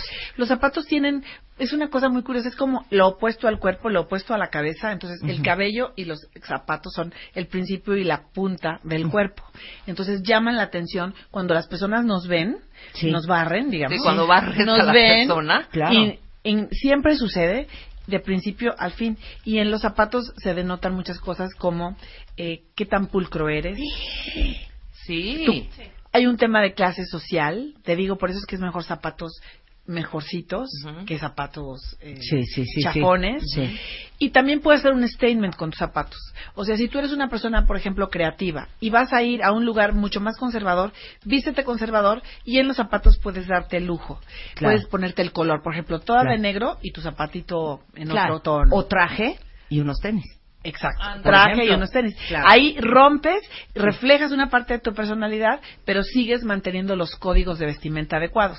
Que en el diccionario pongo cuáles son estos códigos adecuados desde eh, para Power Business, o Sí. sea, si tú aspiras a ser el jefe de jefes, Ujú. capo de capi, ¿no? Sí. Y, o jefa, o, o general business, cómo debes de, de comportarte y conducirte no verbalmente en una industria, en una corporación, y también business casual, que ahí la gente comete un montón de errores. No, ya empecemos, ya, la lista, va. Todos Venga. los don'ts, lo que no deben de hacer a la hora de vestirse y a ver a quién le duele, la lista de mi queridísima Ana Vázquez, experta en este tema. Bueno, uno de los dons, seguramente sus abuelitas se los dijeron. Mijita, mijito, nada de ropa arrugada, manchada o deslavada. Totalmente. Hay gente que tiene esta costumbre de ponerse el pantalón, el mismo pantalón, varios días, ¿no? El, el mezclilla, no sé. No hay problema, nada más planchenlo. Hay que, o sea, no se debe ver que es del día anterior. Claro. No me importa si es o no es, ¿no? Sí. Eso es muy importante. Ok, nada arrugado, Manchado nada o deslavado. manchado o, O nada deslavado. Luego, chicas, ropa transparente está súper bien para ir a bailar, no está bien para ir a la entrevista de trabajo. No se te- la ropa interior. Perdón, hija, ni para trabajar. No, no, no, es lo que digo. Para trabajar, no. Para ir a bailar, pon tú que si te- la transparencia, el encajito. Sí, para ir a la- a no, un- para ir a bailar Sí, muy claro. bien. Claro. Sí, sí, sí. Ok, nada Pero, de ropa entonces, transparente. ropa interior debe man- permanecer en el interior, no debe revelarse, no debe traslucirse, no debe notarse. Pantalones blancos que ya sabes que se les ve Sí. este, la ropa interior, no. Ok. Luego la ropa interior tiene que ser de color carne, a menos que uses negro, que la pon- te la pones negra. Pero Claro. si no, tiene que ser color carne, no blanca, no de colorcitos, Claro. no de animal print. Y aquí estoy viendo otra. Ropa que te quede demasiado apretada. Muchos que hemos estado en la batalla del peso, psicológicamente te sientes mejor si te compras una talla menos. Pero eso es solamente psicológico, porque físicamente no te ves mejor si te pones una talla menos. Te ves mucho mejor cuando usas tu talla. Claro. Y entonces, Y yo aquí añadiría, porque lo siguiente es algo que te pondrías para una boda, no te lo pongas para ir a trabajar. Yo añadiría otra cosa aquí. Algo que te pondrías en Acapulco, tampoco te lo pongas para ir a trabajar. Ah, No, pues, exacto, por ahí ¿cómo, Yo he visto gente que ve- va a trabajar, ¿Qué, en shorts o qué? ¿no? En Nikis, Ah, claro, no. como en tank tops, En de top. tirantitos, embarrado, o, sin, o strapless. o. O sea, hija, no estás en la costera de Acapulco. Y aún, si uno va a Acapulco, la gente que trabaja en Acapulco no se viste así. Exacto. O sea, perdón, la última vez que fui a un tribunal, vi a varias con falditas que te pondrías en Acapulco a las 3 de la tarde y con tantops Ujú. en un tribunal. O flip-flops. No, bueno, flip-flops No, ya. bueno, O va, sea, ya no, eso no, ya se no, acabó. se- ya se la acabó. Tengan piedad de sí Ok, misma. A ver, siguiente. Pero es que te juro que a la gente, luego, hoy se usan los shorts como parte de la indumentaria. Hay un código de vestimenta donde lo podrías usar y depende qué edad tengas y qué piernas tengas. Exacto. ¿Y qué rodillas tenga? qué rodillas, estás depilada, estás... Sí. Pero de todas formas, para un código de etiqueta, Power Business no uses shorts. Sí. O sea, definitivamente, aunque tengas las piernas del millón. Pues, Sí, o sea, y perdón, ¿eh? Te brincaste una bien importante. No se va a trabajar en ropa deportiva. No. Así es. Eso ropa influye. Pants, ¿no? Muy importante. Sudaderas.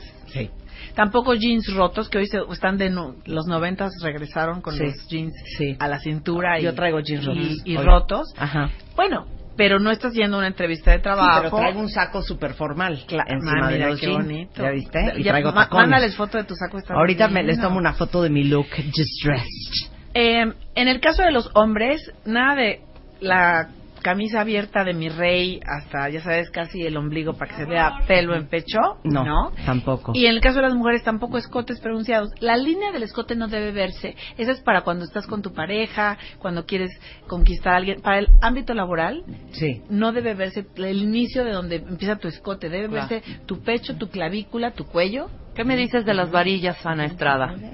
Ah, que se ponen brasier de varilla. La varilla y luego también la varilla de pronto empieza a salir. No, oye, empieza a dar de perdón, sí. nos mandó una foto Rubén Pérez, vestido de traje y corbata, todo de negro, y él trabaja en Nueva York y es chofer de Uber. Wow. Te mandamos un Wow, beso, Sí, se ve súper pro. Claro. Este, estoy viendo a Berenice, asistente de dirección regional. Te veo muy sensual, Berenice, ¿eh? Pero bueno, no, te fijas, Pero no no se le las chichis, Exacto, sí, no muy tiene bien, muy bien. A ver, debemos ver el largo del vestido. Claro. vestido no Laura Rivera trabaja en un despacho jurídico, muy bien. Digo, no- Sí, seria. es Maya Bota, Maya Sí. Bota, este, ¿quién más? Maya obscura, es muy importante. Ok, Enrique Rodríguez dice, trabajo en el IMSS y me gustaría trabajar en la industria de la moda. ¿Qué procede? ¿Me mato? Pues sí, yo creo que sí. como para el IMSS, Yo no, creo no, que no cero estás tiene. vestido para el IMSS. Y, y sí, yo creo que estás más vestido para un rollo de moda. A ver, ¿quién es él? Soy Community Manager, obvio voy de di- a Director de Marketing Digital. Bueno, pues nos vamos quitando ese chaleco. Sí, porque ¿no? es- y nos es- vamos poniendo un blazer. Claro, sin Anda, duda. exacto. Un blazer más cotorrito, más bonito. Mira, Rick dice, soy ejecutivo de ventas, muy bien vestido. Lo veo Camisa bien. blanca, traje azul. En el caso. Los de los de los caballeros, cuando vayan de traje, si están siguiendo el Power eh, Business Look, los calcetines son del mismo color del pantalón. Sí. Solamente cuando te vas a códigos más divertidos, más juveniles, es que te pones los calcetines de cuadritos, de colorcitos, en códigos más informales. En códigos formales, el calcetín va del mismo color que el pantalón. Y los zapatos siempre más oscuros que el pantalón en códigos más formales. Mira, aquí manda Fernanda García, eh, es eh, eh, chofer o conductora de Uber. Pero hija, de- en Acapulco, mana, ¿o dónde estás manejando? No, Porque no, trae no. Ombliguera. Querida, no. Porque ella está quitándose autoridad Claro. en un puesto que es muy importante por su seguridad, que ella proyecta autoridad, porque se sube a un Uber todo tipo de personas. Entonces yo le recomiendo a ella que se vista más formal, que Sí. se ponga hombreras. Es una mujer que va sola en un vehículo y tiene, por su seguridad, que proyectar más, más seguridad. Mira, Karina Díaz de León trabaja en el área de marketing de un equipo de fútbol. Muy bien vestida. Sí, es más, me encantó tu look, mana. La blusa blanca que es infalible, Marta. Todo bien. el mundo debe tener una buena blusa blanca de algodón. Muy bien. Del mejor algodón que puedan este, tener. comprar. Regresando del corte, otros grandes dons y que van a encontrar en el diccionario de cómo vestirse para la chamba que tienes y también para la que quieres, regresando con Ana Vázquez en W Radio. We'll be experiencing some turbulence. Marta de baile, transmitiendo en vivo. Last more than 10, 15 minutes. Temporada 11. Los amo con toda mi alma. No puede ser la cantidad de fotos que nos han mandado, Ana, Sí, con buenísimo. cómo están vestidos hoy y a qué se dedican. Yo diría que el 70% de los cuentavientes muy bien. El único tache seguro es mi cuentaviente adorado que trabaja en una tintorería. Chico invisible, ¿qué te pasa? O sea, literal se fue. Haz de cuenta que está en Acapulco. Tiene una justificación, Chor, dice. chor, este, camiseta. A ver, ¿cuál es la justificación de chico? Que trabaja en una tintorería y que hace muchísimo calor ahí. ¿Sabes qué, chico invisible? No te estoy comprando ese ese ese tema, Bueno, pero en general solo que lo use bien. como un uniforme, haz de cuenta que va con ropa normal a su trabajo, llega, se cambia, se pone eso porque Claro. las condiciones Por el laborales vapor de la plancha, más que y nada, después chico se, lo- invisible. se, se vuelve a vestir para ya irse a su a calle ya con porte y Sí, postura. espero que no andes así chancleando por la banqueta, hijo. Estamos hablando con Ana Vázquez. Ana es experta en branding personal. Ella es eh, eh, experta en ciencia política, maestra en ciencia política y comunicación por la Universidad de Columbia, Nueva York. Y estamos hablando de un artículo que hizo para Luxionario de la revista MOA de cómo vestirte cuáles son los don'ts, que ya hicimos toda la lista, y cómo vestirte, vamos a hacer un par. Power Business, General Business, Business Casual, casual o Creative Business. ¿Cuál te late? Que tú, ¿Cuáles vieron A ver, ustedes? business casual, ahí la gente se hace muchas bolas. Sí. Ok. Business casual es el para normalmente la cultura o de los viernes en empresas más formales, solo los viernes, o bien lo que pasa cuando trabajas en una industria de la creatividad como en mercadotecnia, moda, publicidad, eh, cine, etcétera. Entonces, en business casual lo primero que hay que decir es que casual no es sinónimo de fachoso, Sí. ¿no? Debes de combinar sí tu ser creativo, pero con tu ser profesional. Sí. Entonces, ponle a tu atuendo un detalle locochón, pero no 20 detalles locochones. Si ya usas el mustacho este onda Dalí, que ya ves que hay gente que le gusta así ponerse o la barba, una barba muy rara, este es un statement tu barba, eres hombre, entonces tu ropa manténla un poquito más tranquila, no puede ser totalmente creativo en todo, en el cabello, en el peinado, en el maquillaje, en los accesorios, en los zapatos, porque es demasiado. Claro. Eh, hay que usar accesorios divertidos, sí, pero que te hagan destacar. Menos es más, pocas piezas mejor. Ahí es donde se rompe mucho el tema de usar zapato como pumps o cerrados. Puedes usar distintas cosas, botines, distintos tacones, distintas texturas, combinar colores o en el mismo color. ¿De qué eh, te estás riendo, Luisa? De su reloj. De su reloj. ajá. Ahorita pones la foto de tu reloj, Luisa. Es un es un statement, es un reloj que llama mucho la atención. Pero, por ejemplo, Luisa, si vas a dar una conferencia o una o una presentación, te lo quitas porque Claro. las manos deben de llamar la atención por sí mismas y no por los accesorios. Exacto. ¿Ok? Muy bien. Muy importante, business casual no es ni pants, de nuevo, ni shorts, ni jeans rotos. Sí, ¿ok? de acuerdo. Vamos ahora al general business, que es el más utilizado en general. Es un código en donde las mujeres si usan falda deben usarla cerca de la rodilla, no a medio muslo. Sí. Cerca de la rodilla significa unos 5 o 7 centímetros arriba o en la rodilla o un poco abajo que también se usa hoy el Chanel. Ujú. Yo siempre les recomiendo tanto a hombres y mujeres que quieren proyectar más liderazgo, más profesionalismo, verse con más poder, que utilicen sacos o blazers, porque el corte que es la sisa, digamos, con la hombrera, te da muy- mayor proyección de autoridad, así solo traes una chamarra Sí. o un suéter. ¿ok? Ok, un suéter, me gustó eso. ¿eh? Eso. Luego, los zapatos cerrados en general son más formales que los zapatos abiertos. Sí.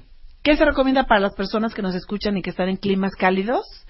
Que si van a usar zapatos abiertos, en el caso de las mujeres, solo sean abiertos de un lado. Es decir, o descubres los dedos o descubres el tacón. Me gusta el talón, eso. pero Yo no ambas. descubierto el talón. Ahorita les vamos a mandar una foto de mi look.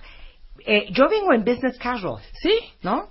traes unos jeans, traes Sí. un traes un, un suéter este muy digamos de lanita muy rico Sí, negro sí. y un saco que es el statement. Sí. Ya no te estás poniendo por eso ni aretotes, ni pulseras grandes, ni nada porque tu saco tiene muchísimo colorido, ¿no? Exacto. Muy bien. En el caso de los hombres, en el, en el general business, pueden utilizar corbatas de colores, locochonas, está padre, pueden combinar el pañuelito, pueden, acuérdense que hoy ya no se usa que sea el mismo, este, de la misma tela el pañuelo, la corbata, al igual que las mujeres, nada de que la bolsa y los zapatos tienen que ser iguales, no, no pueden, no deben ser iguales, pero sí, deben de ser de familias parecidas, tener algo similar Primos hermanos. primos hermanos. Entonces, Sí. algo del el color de tu corbata, en el caso de los hombres, debe estar o en la camisa o en el saco de manera ideal. Sí. No hay que olvidar el uso de los cinturones. Los, an- los cinturones le dan más formalidad a un atuendo. Ujú. En el caso de las mujeres, la verdad es que las medias no son necesarias ya hoy en día. Quien no quiere usar medias no necesita usarlas. Ok. Pero hay empresas que exigen en sus códigos de vestimenta medias, lo cual sí me parece un poco pues pasado de moda, pero en fin. En fin, cada En quien fin. sus cosas. Así es. Y después también tenemos una categoría que se llama Creative Business, Ok. que si eres diseñador, fotógrafo, escritor, arquitecto, galerista o alguna pro- profesión artística que, que refleje tu creatividad, está padre que lo pongas. Ahí sí puedes usar más chamarras que sacos, puedes usar pana, o sea, otras telas que no son necesariamente el algodón y la lana. Ujú. Sugiero de todas formas que uses camisas en vez de solo camisetas eh, porque eso te da más proyección de autoridad. No es lo mismo que seas el último de la fila que dentro de los geeks que seas el, el más importante o dentro de los, del De equipo acuerdo. creativo que seas el líder. De acuerdo. ¿no? Entonces puedes combinar una prenda de vestir como un pantalón más formal o una falda más formal con algo un poco más informal. Eh, puedes jugar con los estampados. En el caso de las chicas, por ejemplo, se pueden poner vestidos o faldas con botines, que está más locochón. Se ve, se ve cool. Se ve cool sí. si tienes las piernas para ello. Si eres de pierna muy gordita, pantorrilla muy gorda, no recomiendo los botines con la falda porque achaparran, ¿eh? Y hacen que se vea más gordita la, la pierna. Totalmente. Entonces, ojo, si, si, para- si eres chiquita y vas a usar botín con falda, ponte mejor la malla opaca del mismo color para que te eh, alargue la, La la pierna. pierna, o bien el botín de en color nude, o sea, del mismo tono de tu, de tu piel, ¿no? Ok. Pues esos son básicamente, lo, siempre en general, menos es más. Si puedes utilizar ropa de mejor calidad y no solo irte con lo que está de moda, que a las tres lavadas ya, este, Ya valió gorro, ya valió gorro, que eso es muy de hoy de la industria, pues de la moda lamentablemente, lo que se llama la, pues la, la moda de, de- del tira, y tirapón, ¿no? Te Sí, pones claro. y te wash Lo and lavas wear dos veces y se acabó. y se acabó. Bueno, déjenme decirles que les acabo de mandar todo lo que sacamos el diccionario de cortesía de Ana Vázquez para que se vistan gracias. para el trabajo que tienen, pero sobre todo para el trabajo que quieren. Tú das asesoría, si algún cuentaviente necesita ya ese puesto de CEO, Of los puedes ayudar. Claro. con mucho gusto. Ahí están mis, mis redes sociales en info arroba anavazquez.com, por ejemplo, en en Twitter o en Facebook, Ana Vázquez Branding Personal. Ahí los atiendo con muchísimo gusto. Muchas gracias, Ana. Gracias Un a placer ustedes, tenerte chicas, acá. un besote. 12.15 de la tarde en W Radio. Dos alegrías. Eh, kefir. El Lifeway de kefir es, eh, pues digamos que la forma más rápida de tomarte un buen probiótico. Protege la flora intestinal. Este, déjenme decirles que tomar probióticos no se puso de moda nada más porque sí. Van a sentirse con mucha más energía, van a tener un sistema inmunológico mucho más fuerte, obviamente van a tener mejor digestión. Eh, el kefir de Lifeway tiene un componente que se llama alfa hidroxi, que les va a dejar mucho más bonita la piel. Es 99% libre de lactosa. Si andan de malas, métanse un probiótico, porque les juro que les va a cambiar hasta el humor. Aparte, no tiene gluten, una botella de Lifeway Kefir provee 30% de los requerimientos diarios de calcio que tenemos que tomar.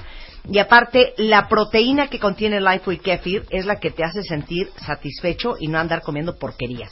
Lo venden en City Market, también lo venden en La Comer, en Fresco, en Comercial Mexicana y también en Chedraui Select. Así es como se llama, es el kefir de Lifeway. Y para los que andan este veraneando y paseando y en el shopineo, ¿se acuerdan que hemos estado hablando sobre Paseo Interlomas, que es este centro comercial que está ahí en Interlomas, muy cerca del Hospital Ángeles de las Lomas, está a 10 minutos de Santa Fe, de Tecamachalco, de Bosques de las Lomas, inclusive este pueden ponerlo en su Waze, en su eh, Google Maps y van a llegar perfecto. Tienen tiendas departamentales de marcas exclusivas. Está Palacio de Hierro, está Liverpool, está Sears. Eh, tienen más de 40 opciones de restaurantes, tienen bares, tiene cine, tiene un parque al aire libre, pista de hielo, food court, juegos interactivos y extremos. Y este pueden ver todo lo que hay en Paseo Interlomas en su página web que es paseointerlomas.mx o buscarlos en Facebook en Paseo Interlomas DF o en Twitter en arroba Paseo Inter. 12.17 de la tarde en W Radio. Hola Mario. ¿Cómo estás? Hola Mario. ¿Cómo te va? Bien, ¿tú cómo estás? ¿Qué me comentas? ¿Qué me Pues dices? nada, aquí andamos, hombre, para hablar. Híjole, el tema está fuerte. ¿eh? ¿Eres presa potencial de gente narcisista? Exacto. Fíjate qué curioso, exactamente, casi por día, hace tres años, hicimos dos programas. Uno que se llamó Si eres narcisista y otro Cómo saber eh, si mi pareja es narcisista, con la que estoy. Pero hoy vamos a hablar justamente de qué rasgos de personalidad eh, busca un narcisista en sus potenciales víctimas, ¿no? Para saber si alguien puede ser presa de un narcisista y pues este por- poner ahí, es, como dicen las antenas paradas para evitar caer en manos de uno, porque es fácil caer y veremos por qué en un momento más. A ver, pero describe qué es una persona narcisista. Una persona narcisista es una persona, eh, su principal cualidad es que no solamente piensa en sí mismo, que todos piensan en sí mismo, sino que es una persona que piensa muy poco en los demás. O sea, todos somos narcisistas. Sí, hay un narcisismo ¿Estamos de sano, sí, sí, totalmente, totalmente. Pero hay de narcisistas. Sí, hay personas que ya tienen un trastorno de personalidad narcisista, o personas que tienen rasgos de personalidad narcisistas, que son más narcisistas que el resto de nosotros, que todos tenemos un poquito de eso, y que no es malo, pues aquí la idea es que si vives a base de esto, vives con base en, en una personalidad narcisista o con un trastorno narcisista, pues sí ya se vuelve muy, muy, muy tormentoso, ¿no? Hay una teoría, una teoría de Otto Kemper que dice que el origen está en padres que no supieron dar amor y compensaron esa falta de amor haciendo creer al niño que era especial y superior a los demás, ¿no? Proveyéndole de, de- de- de bienes, de, de halagos eh, huecos, pues sin, sin que tuviera mucho sustento. Y cuando llega el adulto, este niño, que se quedó atorado en el tiempo, usa esa creencia para ocultar el sentimiento de que pues realmente no es tan especial como le dijeron y, y que no pudo ser ni reconocido ni amado porque sus papás lo querían, sino simplemente porque se lo querían quitar como de encima diciéndole qué maravilloso eres, pero hazte para allá. Ok. ¿Podemos hacer un test ¿Sí? sobre el narcisismo? Sí, claro. De estoy con un narcisista Sí, lo- o no estoy con Sí, un narcisista. que ese fue el que hicimos hace tres años a- Hace justamente. tres años. A ver, saquen papel y pluma ahorita, cuentavientes. Ahora. Examen. Sorpresa. Examen. Sorpresa. Examen. Sorpresa. Examen. Sorpresa. Examen sorpresa con Marta de baile. Todo el mundo saque papel y pluma. Este es el test que hizo Mario hace tres años de si estás con un narcisista o no. Y cómo acabaste con un narcisista. De eso vamos a hablar hoy. Ahí va, ahí les van. Respondan estas preguntas.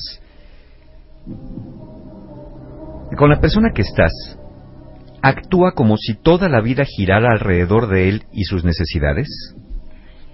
¿Sí o no? ¿Sí o no? Ok. Ok. Ok. La dos. ¿Tengo que estarlo elogiando para obtener su atención o su aprobación? ¿Sí o no? La tres. ¿Constantemente desvía la conversación para hablar de sí mismo? ¿Sí o no? La cuatro. Yo sí, pero tienes que hacerlo para ver si... ¿Invalida o minimiza directa o indirectamente mis sentimientos, necesidades e intereses? ¿Sí o no? La siguiente. ¿Siempre me está enseñando, aleccionando o corrigiendo algo? ¿Sí o no? La seis. Si estoy en desacuerdo con él, ¿se vuelve frío o me deja de hablar? ¿Sí o no? La penúltima. Si le hago ver un error o defecto, ¿se altera desmedidamente? ¿Sí o no? Y la última. ¿Todo mundo le parece un idiota? ¿Sí o no?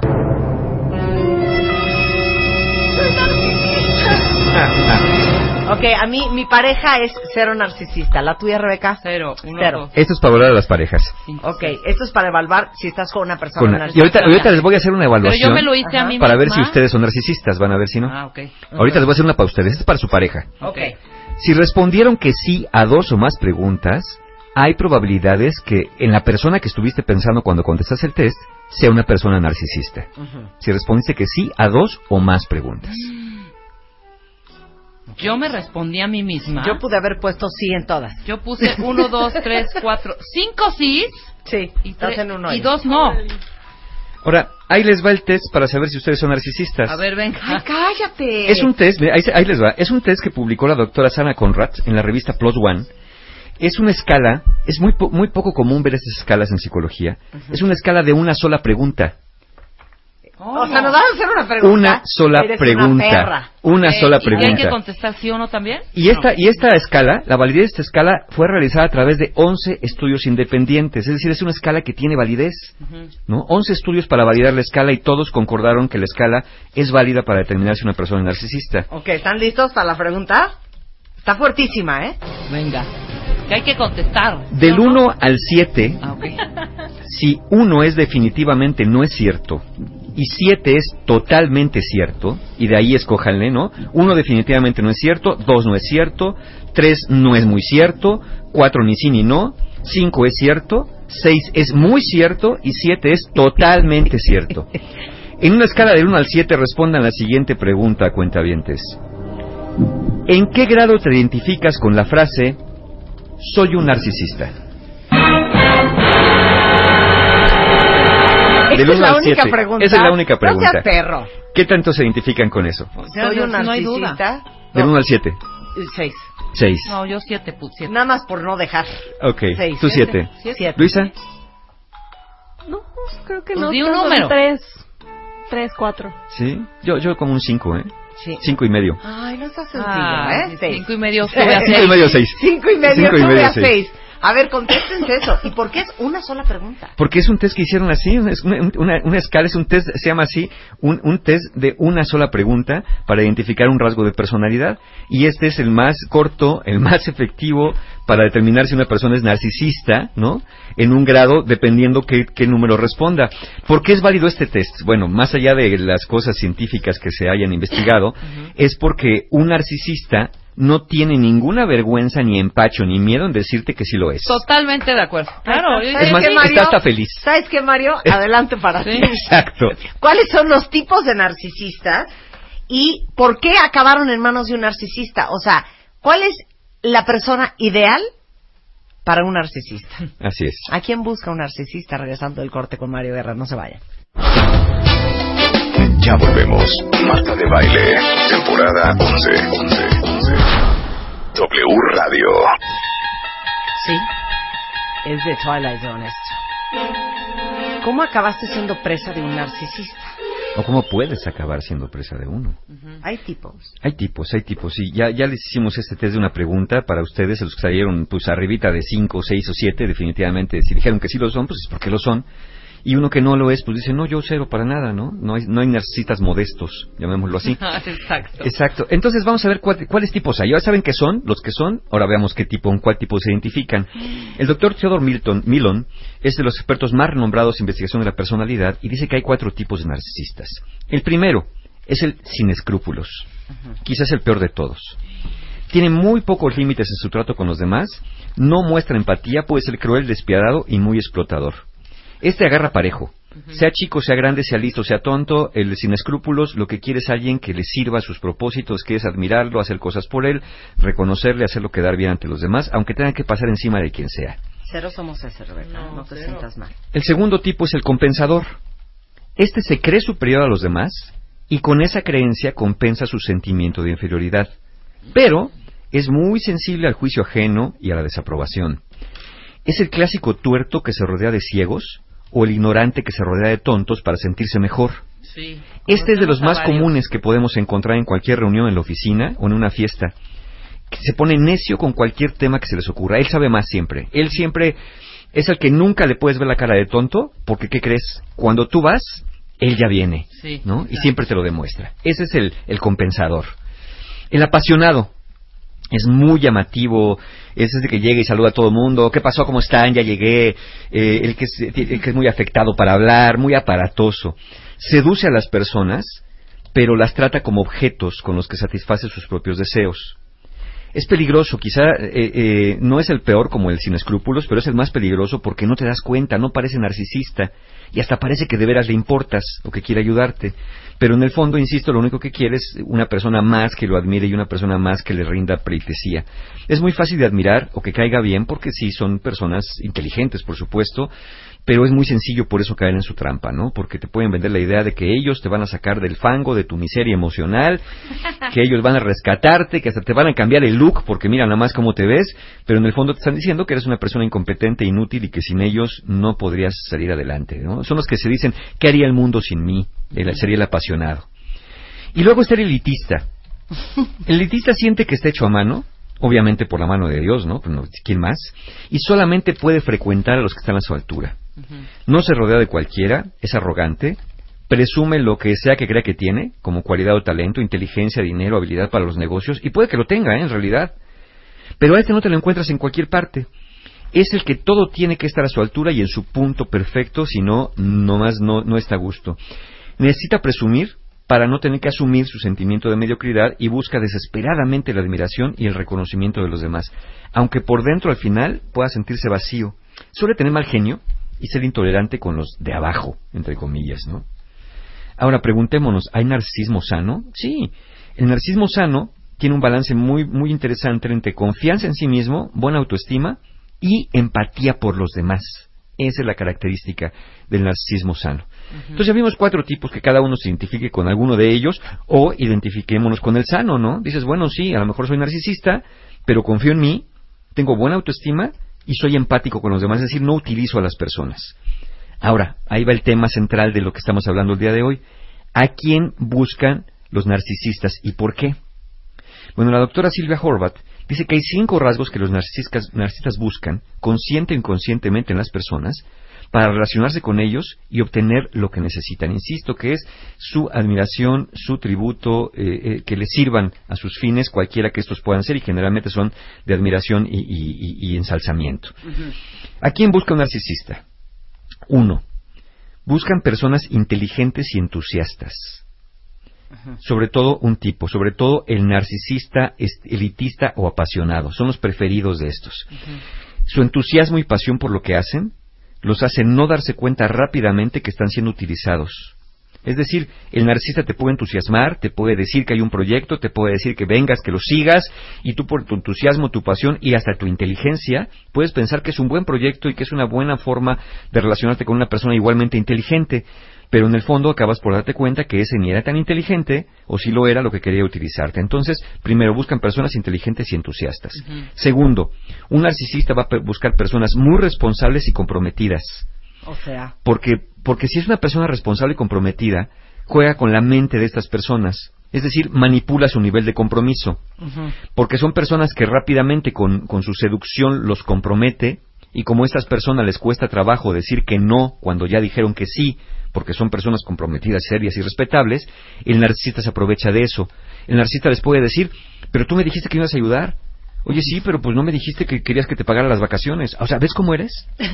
¿Ves cómo eres? Entonces, ¿para qué me ilusionas? Yo ya había hecho planes. Ya te había pedido permiso en el trabajo.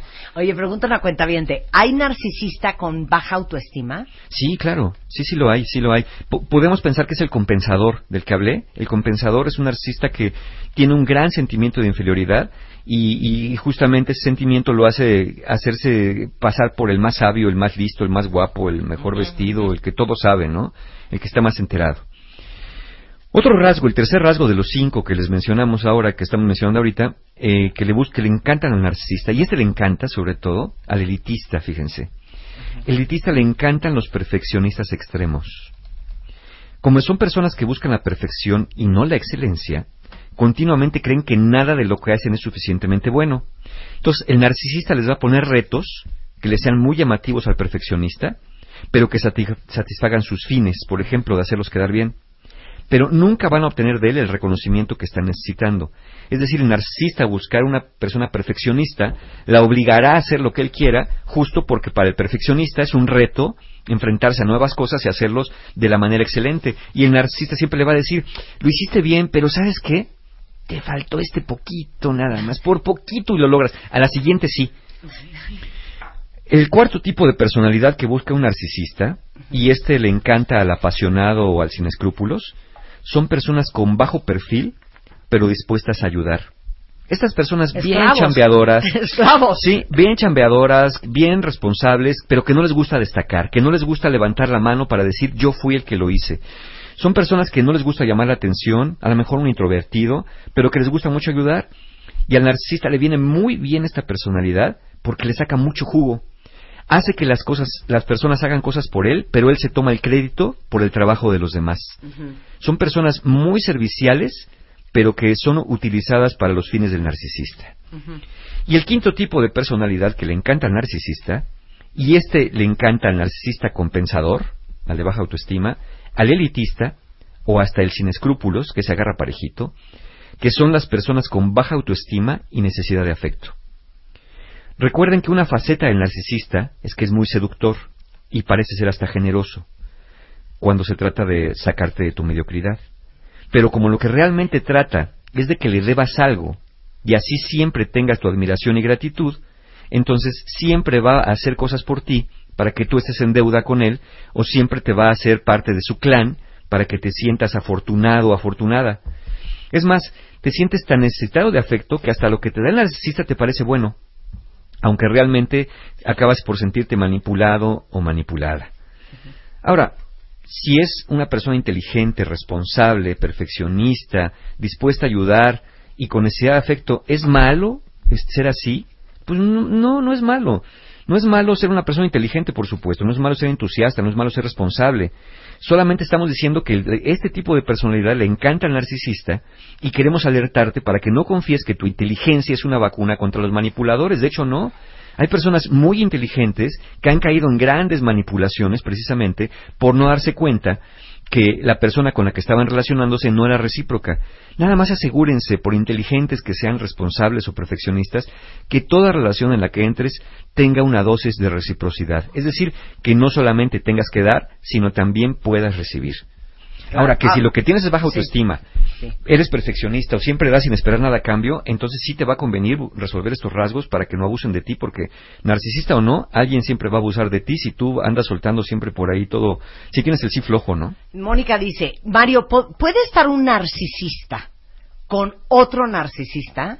Sí, sí, claro. Acuérdate que, por ejemplo, un narcisista puede ser muy inteligente, puede ser una persona muy perfeccionista también, y pueden estar juntos los narcisistas, pero no van a acabar muy bien. No, es que yo sí Van a anduve con un acabar del chongo. narcisista y sí. no había lugar para los dos. Claro. No sí, cabíamos los dos. No, ¿quién, quién va a ser? No puede haber más que un rey en el mundo, ¿no? Estoy de acuerdo. Y entonces No puede caben, ser ¿eh? el príncipe. Entonces sí, sí pueden vincularse, pero no son personas que tienden a tener una relación duradera con uno, o a menos que los dos, como en esta eh, serie un poquito de House of Cards, ¿no? Donde los dos un poco Sí, narcisistas sí, sí, claro. manipulaban juntos a otras personas. Y ellos mismos. Ahora. Y ellos mismos, Dice ¿no? Bandy, ¿un misógino es narcisista? No, no, no, no. O sea, el misógino es el que tiene una aberración y un odio Odia. infernal a las A mujeres. lo femenino, sí, Sí, lo, tiene un sea, odio a lo femenino, no, no, no tiene nada necesariamente. que ver con el No, narcisismo. No, no, no. Ahora, ¿cuál es la mejor manera de identificar a un narcisista? Pues ya vimos. Pregúntenselo directamente. Háganle la Exacto. prueba que hicimos. Ve, ve ahorita con tu mejor amigo de la oficina, al de junto, pregúntale, oye Godínez, ¿tú crees que eres narcisista? Del 1 al 7, ¿qué tan narcisista crees que eres?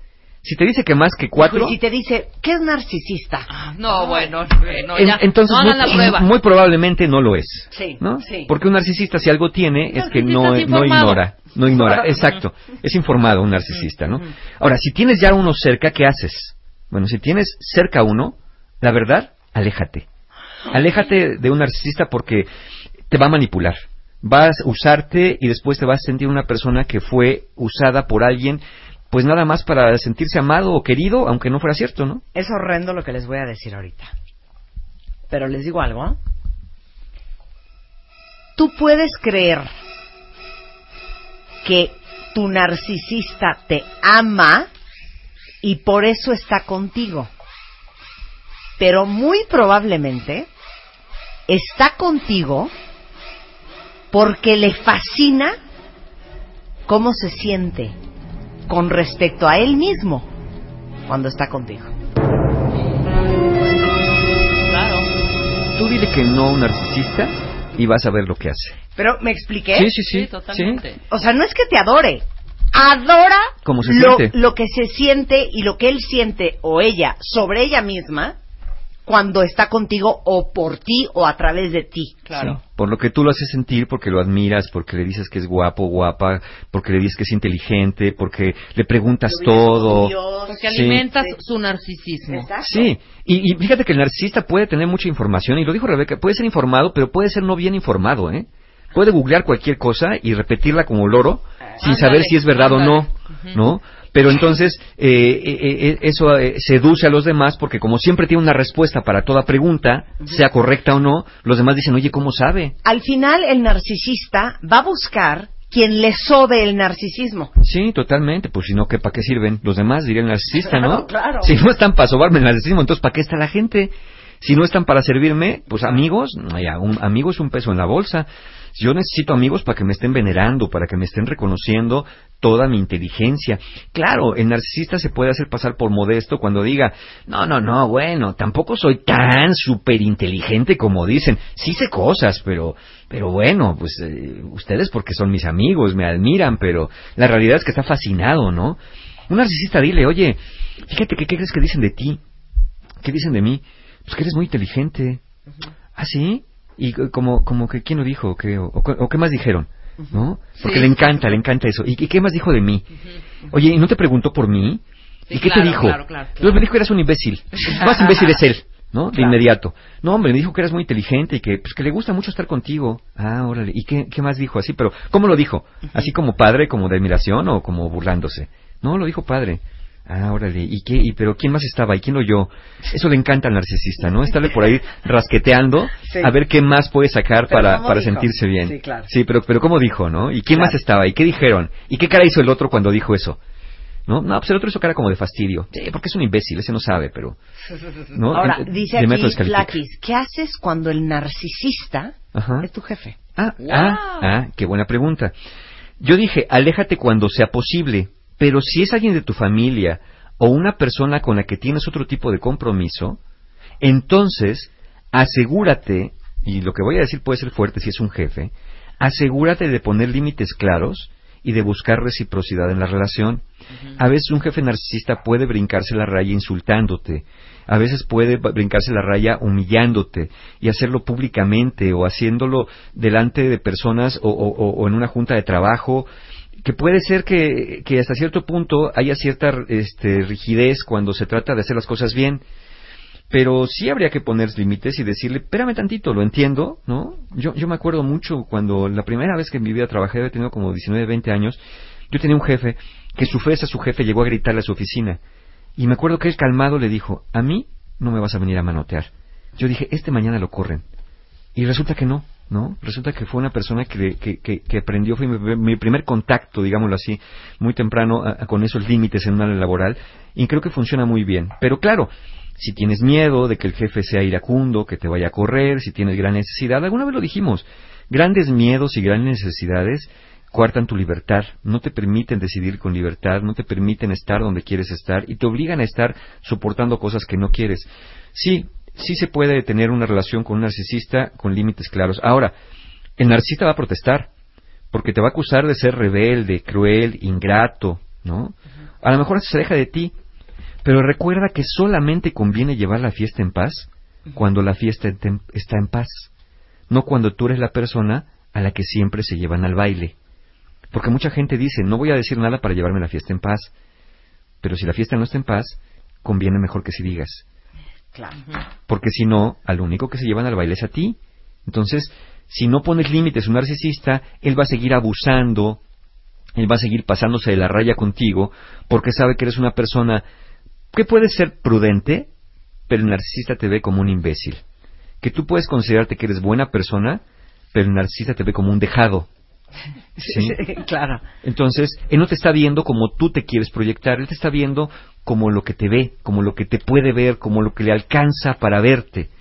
Porque recordemos que relacionarse con un narcisista es complicado, porque sobre todo, y cuando aquí nos referimos a narcisistas, nos estamos refiriendo a personas que tienen un trastorno narcisista de la personalidad o rasgos narcisistas de la personalidad, no al resto de nosotros eh, que no tenemos estos rasgos, eh, o al menos no en un nivel patológico. Cuando hablamos de este narcisista, es difícil relacionarte con él o con ella, porque no es una persona que piensa igual que nosotros. No es una persona que vea a otra persona como un igual o como un amigo. Claro. Él ve a los demás para abajo. Claro. Él ve a los, a los demás como objetos, los cosifica, los, los ve como cosas utilitarias de los cuales sacarle provecho. Entonces, Como vehículos, Como- ¿no? sí, sí, como objetos. Oye, dice aquí un, un cuentaviente, ¿se puede manipular a un narcisista sobándole el ego? Eh, sí, pero lo único que- la única manera es si- seguir sobándoselo y eso lo va a hacer crecer más. Entonces, lo puedes manipular, vamos a llamarlo así, hacer una maniobra terapéutica con un narcisista, entrando por ahí, pero no manteniéndolo ahí, ¿no? Este, pero bueno, para eso sí hay que tener como un expertise en hacerlo, porque si no fácilmente puedes caer a empezar sobándoselo, dándole el avión y sin darte cuenta te conviertes en un esclavo virtual de esa persona. ¿no? Oye, hay varios aquí que dicen que tronaron con un narcisista y que los dejó destruidos. Sí, sí, claro, por supuesto, sí, claro que sí. De hecho, el el narcisista suele ser eso, ¿no? Suelen ser también como vampiros emocionales. Alguien pregunta aquí, inclusive, ¿es posible ser narci- narcisista sin ser manipulador, ni usar a las personas? Sí, cuando hay un narcisismo sano. Por eso dijimos, el narcisismo sano, y creo que vale la pena que lo repita, el narcisismo sano se compone de una adecuada confianza en sí mismo, es decir, no necesitas a los demás para sentirte bien, de una buena autoestima, no necesitas que alguien te diga quién eres o lo que vales, y empatía por los demás. No necesitas utilizar a los demás. Ese es el narcisismo sano, llamémoslo así.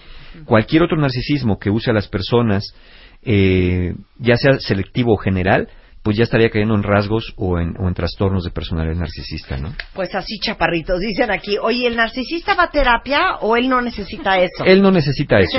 Eso lo necesitan los demás. Es más, él te puede pagar tu terapia Sí. porque cree que la necesitas. ¿Se acuerdan cuando hicimos el programa de Todos Somos Carlos, de, de Charlie, que estuvo por aquí? Que todo el mundo estaba muy enamorado de Carlos porque él había ayudado a su novia, le había pagado la escuela, le había ca- cambiado el guardarropa y le había hasta escombrado el closet porque él la amaba mucho. Bueno, el mensaje que le estaba dando a esa novia es, él es una burra, él es una inútil y tienes mal gusto. ¿no? Por eso yo tengo que hacer todo esto por ti. Ese es un narcisista también, ¿no? El que quiere tomar el control de tu vida, vendiéndote la idea que lo hace porque te ama, pero realmente no te está preguntando, ¿no? Te está Pues a terapia, a todos los que no son narcisistas. Sí, los que respondieron a la pregunta ¿qué tan narcisista soy del 1 al 7 con un 6 o 7? Pues échense una vuelta nomás para ver qué se siente, ¿no? ¿Quién quita? Y, ¿Quién quita que ustedes acaban curando al terapeuta en una de en una de esas? ¿no? O se lo acaban ligando. O se lo acaban, eh, no, no hagan eso. Pero sí se lo acaban curando o lo acaban este, dando una lección de vida, ¿no? Porque ustedes son grandiosos. Entonces, arrímense por ahí al consultorio de un terapeuta, pues para ver qué pueden sacar por ahí de provecho. ¿Hay curso? Sí, claro, tenemos nuestros últimos lugares para sanando, eh, para, para nuestro taller El viaje del héroe, que es el 7 de agosto, es un taller, mi taller favorito sigue siendo, todos me gustan, pero este para mí es mi favorito, el 7 de, de agosto, El viaje del héroe, un taller, para, un taller para trabajar con los miedos, un taller para trabajar con el sentido de vida, un taller para trabajar con aquellas cosas que no nos atrevemos a soltar o pasos que no nos atrevemos a dar, el viaje del héroe me parece estupendo. El 13 de agosto tenemos Fortaleciendo tu autoestima, es eh, nuestro taller de autoestima que está remasterizado para, para este, este segundo periodo del año. Es un taller que justamente puede venir bien si eres narcisista, si crees que no lo eres, o si estás con uno, precisamente para darte cuenta cómo andas metiendo la pata y para salir con semillas que pueden crecer después. Y ya se inscribieron las inscripciones para el taller Conciencia para Amar, un taller para hombres y mujeres que estén solteros o entre dos relaciones, ¿no? Eh, que estén poco estables en las relaciones. También es buen taller eh, Conciencia para Amar, para que aprendan cómo es esto del amor. 21 de agosto. Toda la información, formas de pago, la encuentran en la página de mis amigos, encuentrohumano.com. ¿Sí son tus amigos? ¿Son mis amigos? es que siempre dices, de mis amigos. De mis amigos, lo son. ¿Y si son? ¿Mm? ¿Y si son? Y sí son, sí, claro. muy sí. Si no lo fueran, Saludos, amigos de encuentro Mario humano. Guerra. Si no lo fueran, ¿qué creen? No lo serían. Exacto. Pero como sí lo son, sí lo son. 12.53, gracias Mario. Gracias. Oigan, Oigan. es neta. No, no. Oigan. Es que- oigan. Oigan. Cuentavientes y son de los que se la pasan todo el día con dolor de estómago, duro, inflamado, gases, así picores, así punzadas, eh, y sienten que es un tema de colitis. Imagínense ustedes que según el World Gastroenterology Organization, México es uno de los países con más problemas de intestino irritable. O sea, el 35% de la población económicamente activa lo tiene y por cada tres mujeres un hombre lo padece. O sea, es más de mujeres que de hombres. Para que olviden todos esos malestares, tómense una capsulita de Pladuet cada 12 horas, cada 12 horas y van a ver cómo les cambia el estómago. Lo venden en Sam's Club, lo venden en Costco, se llama Pladuet cada 12 horas y van a ver si no se componen del estómago. Venga. 12.56 de la tarde en W Radio, Fernanda Tapia y todo el equipo de W. En punto de la una, a las 5 El Hueso, a las 8 Alejandro Franco en W Radio. Adiós. Adiós, adiós.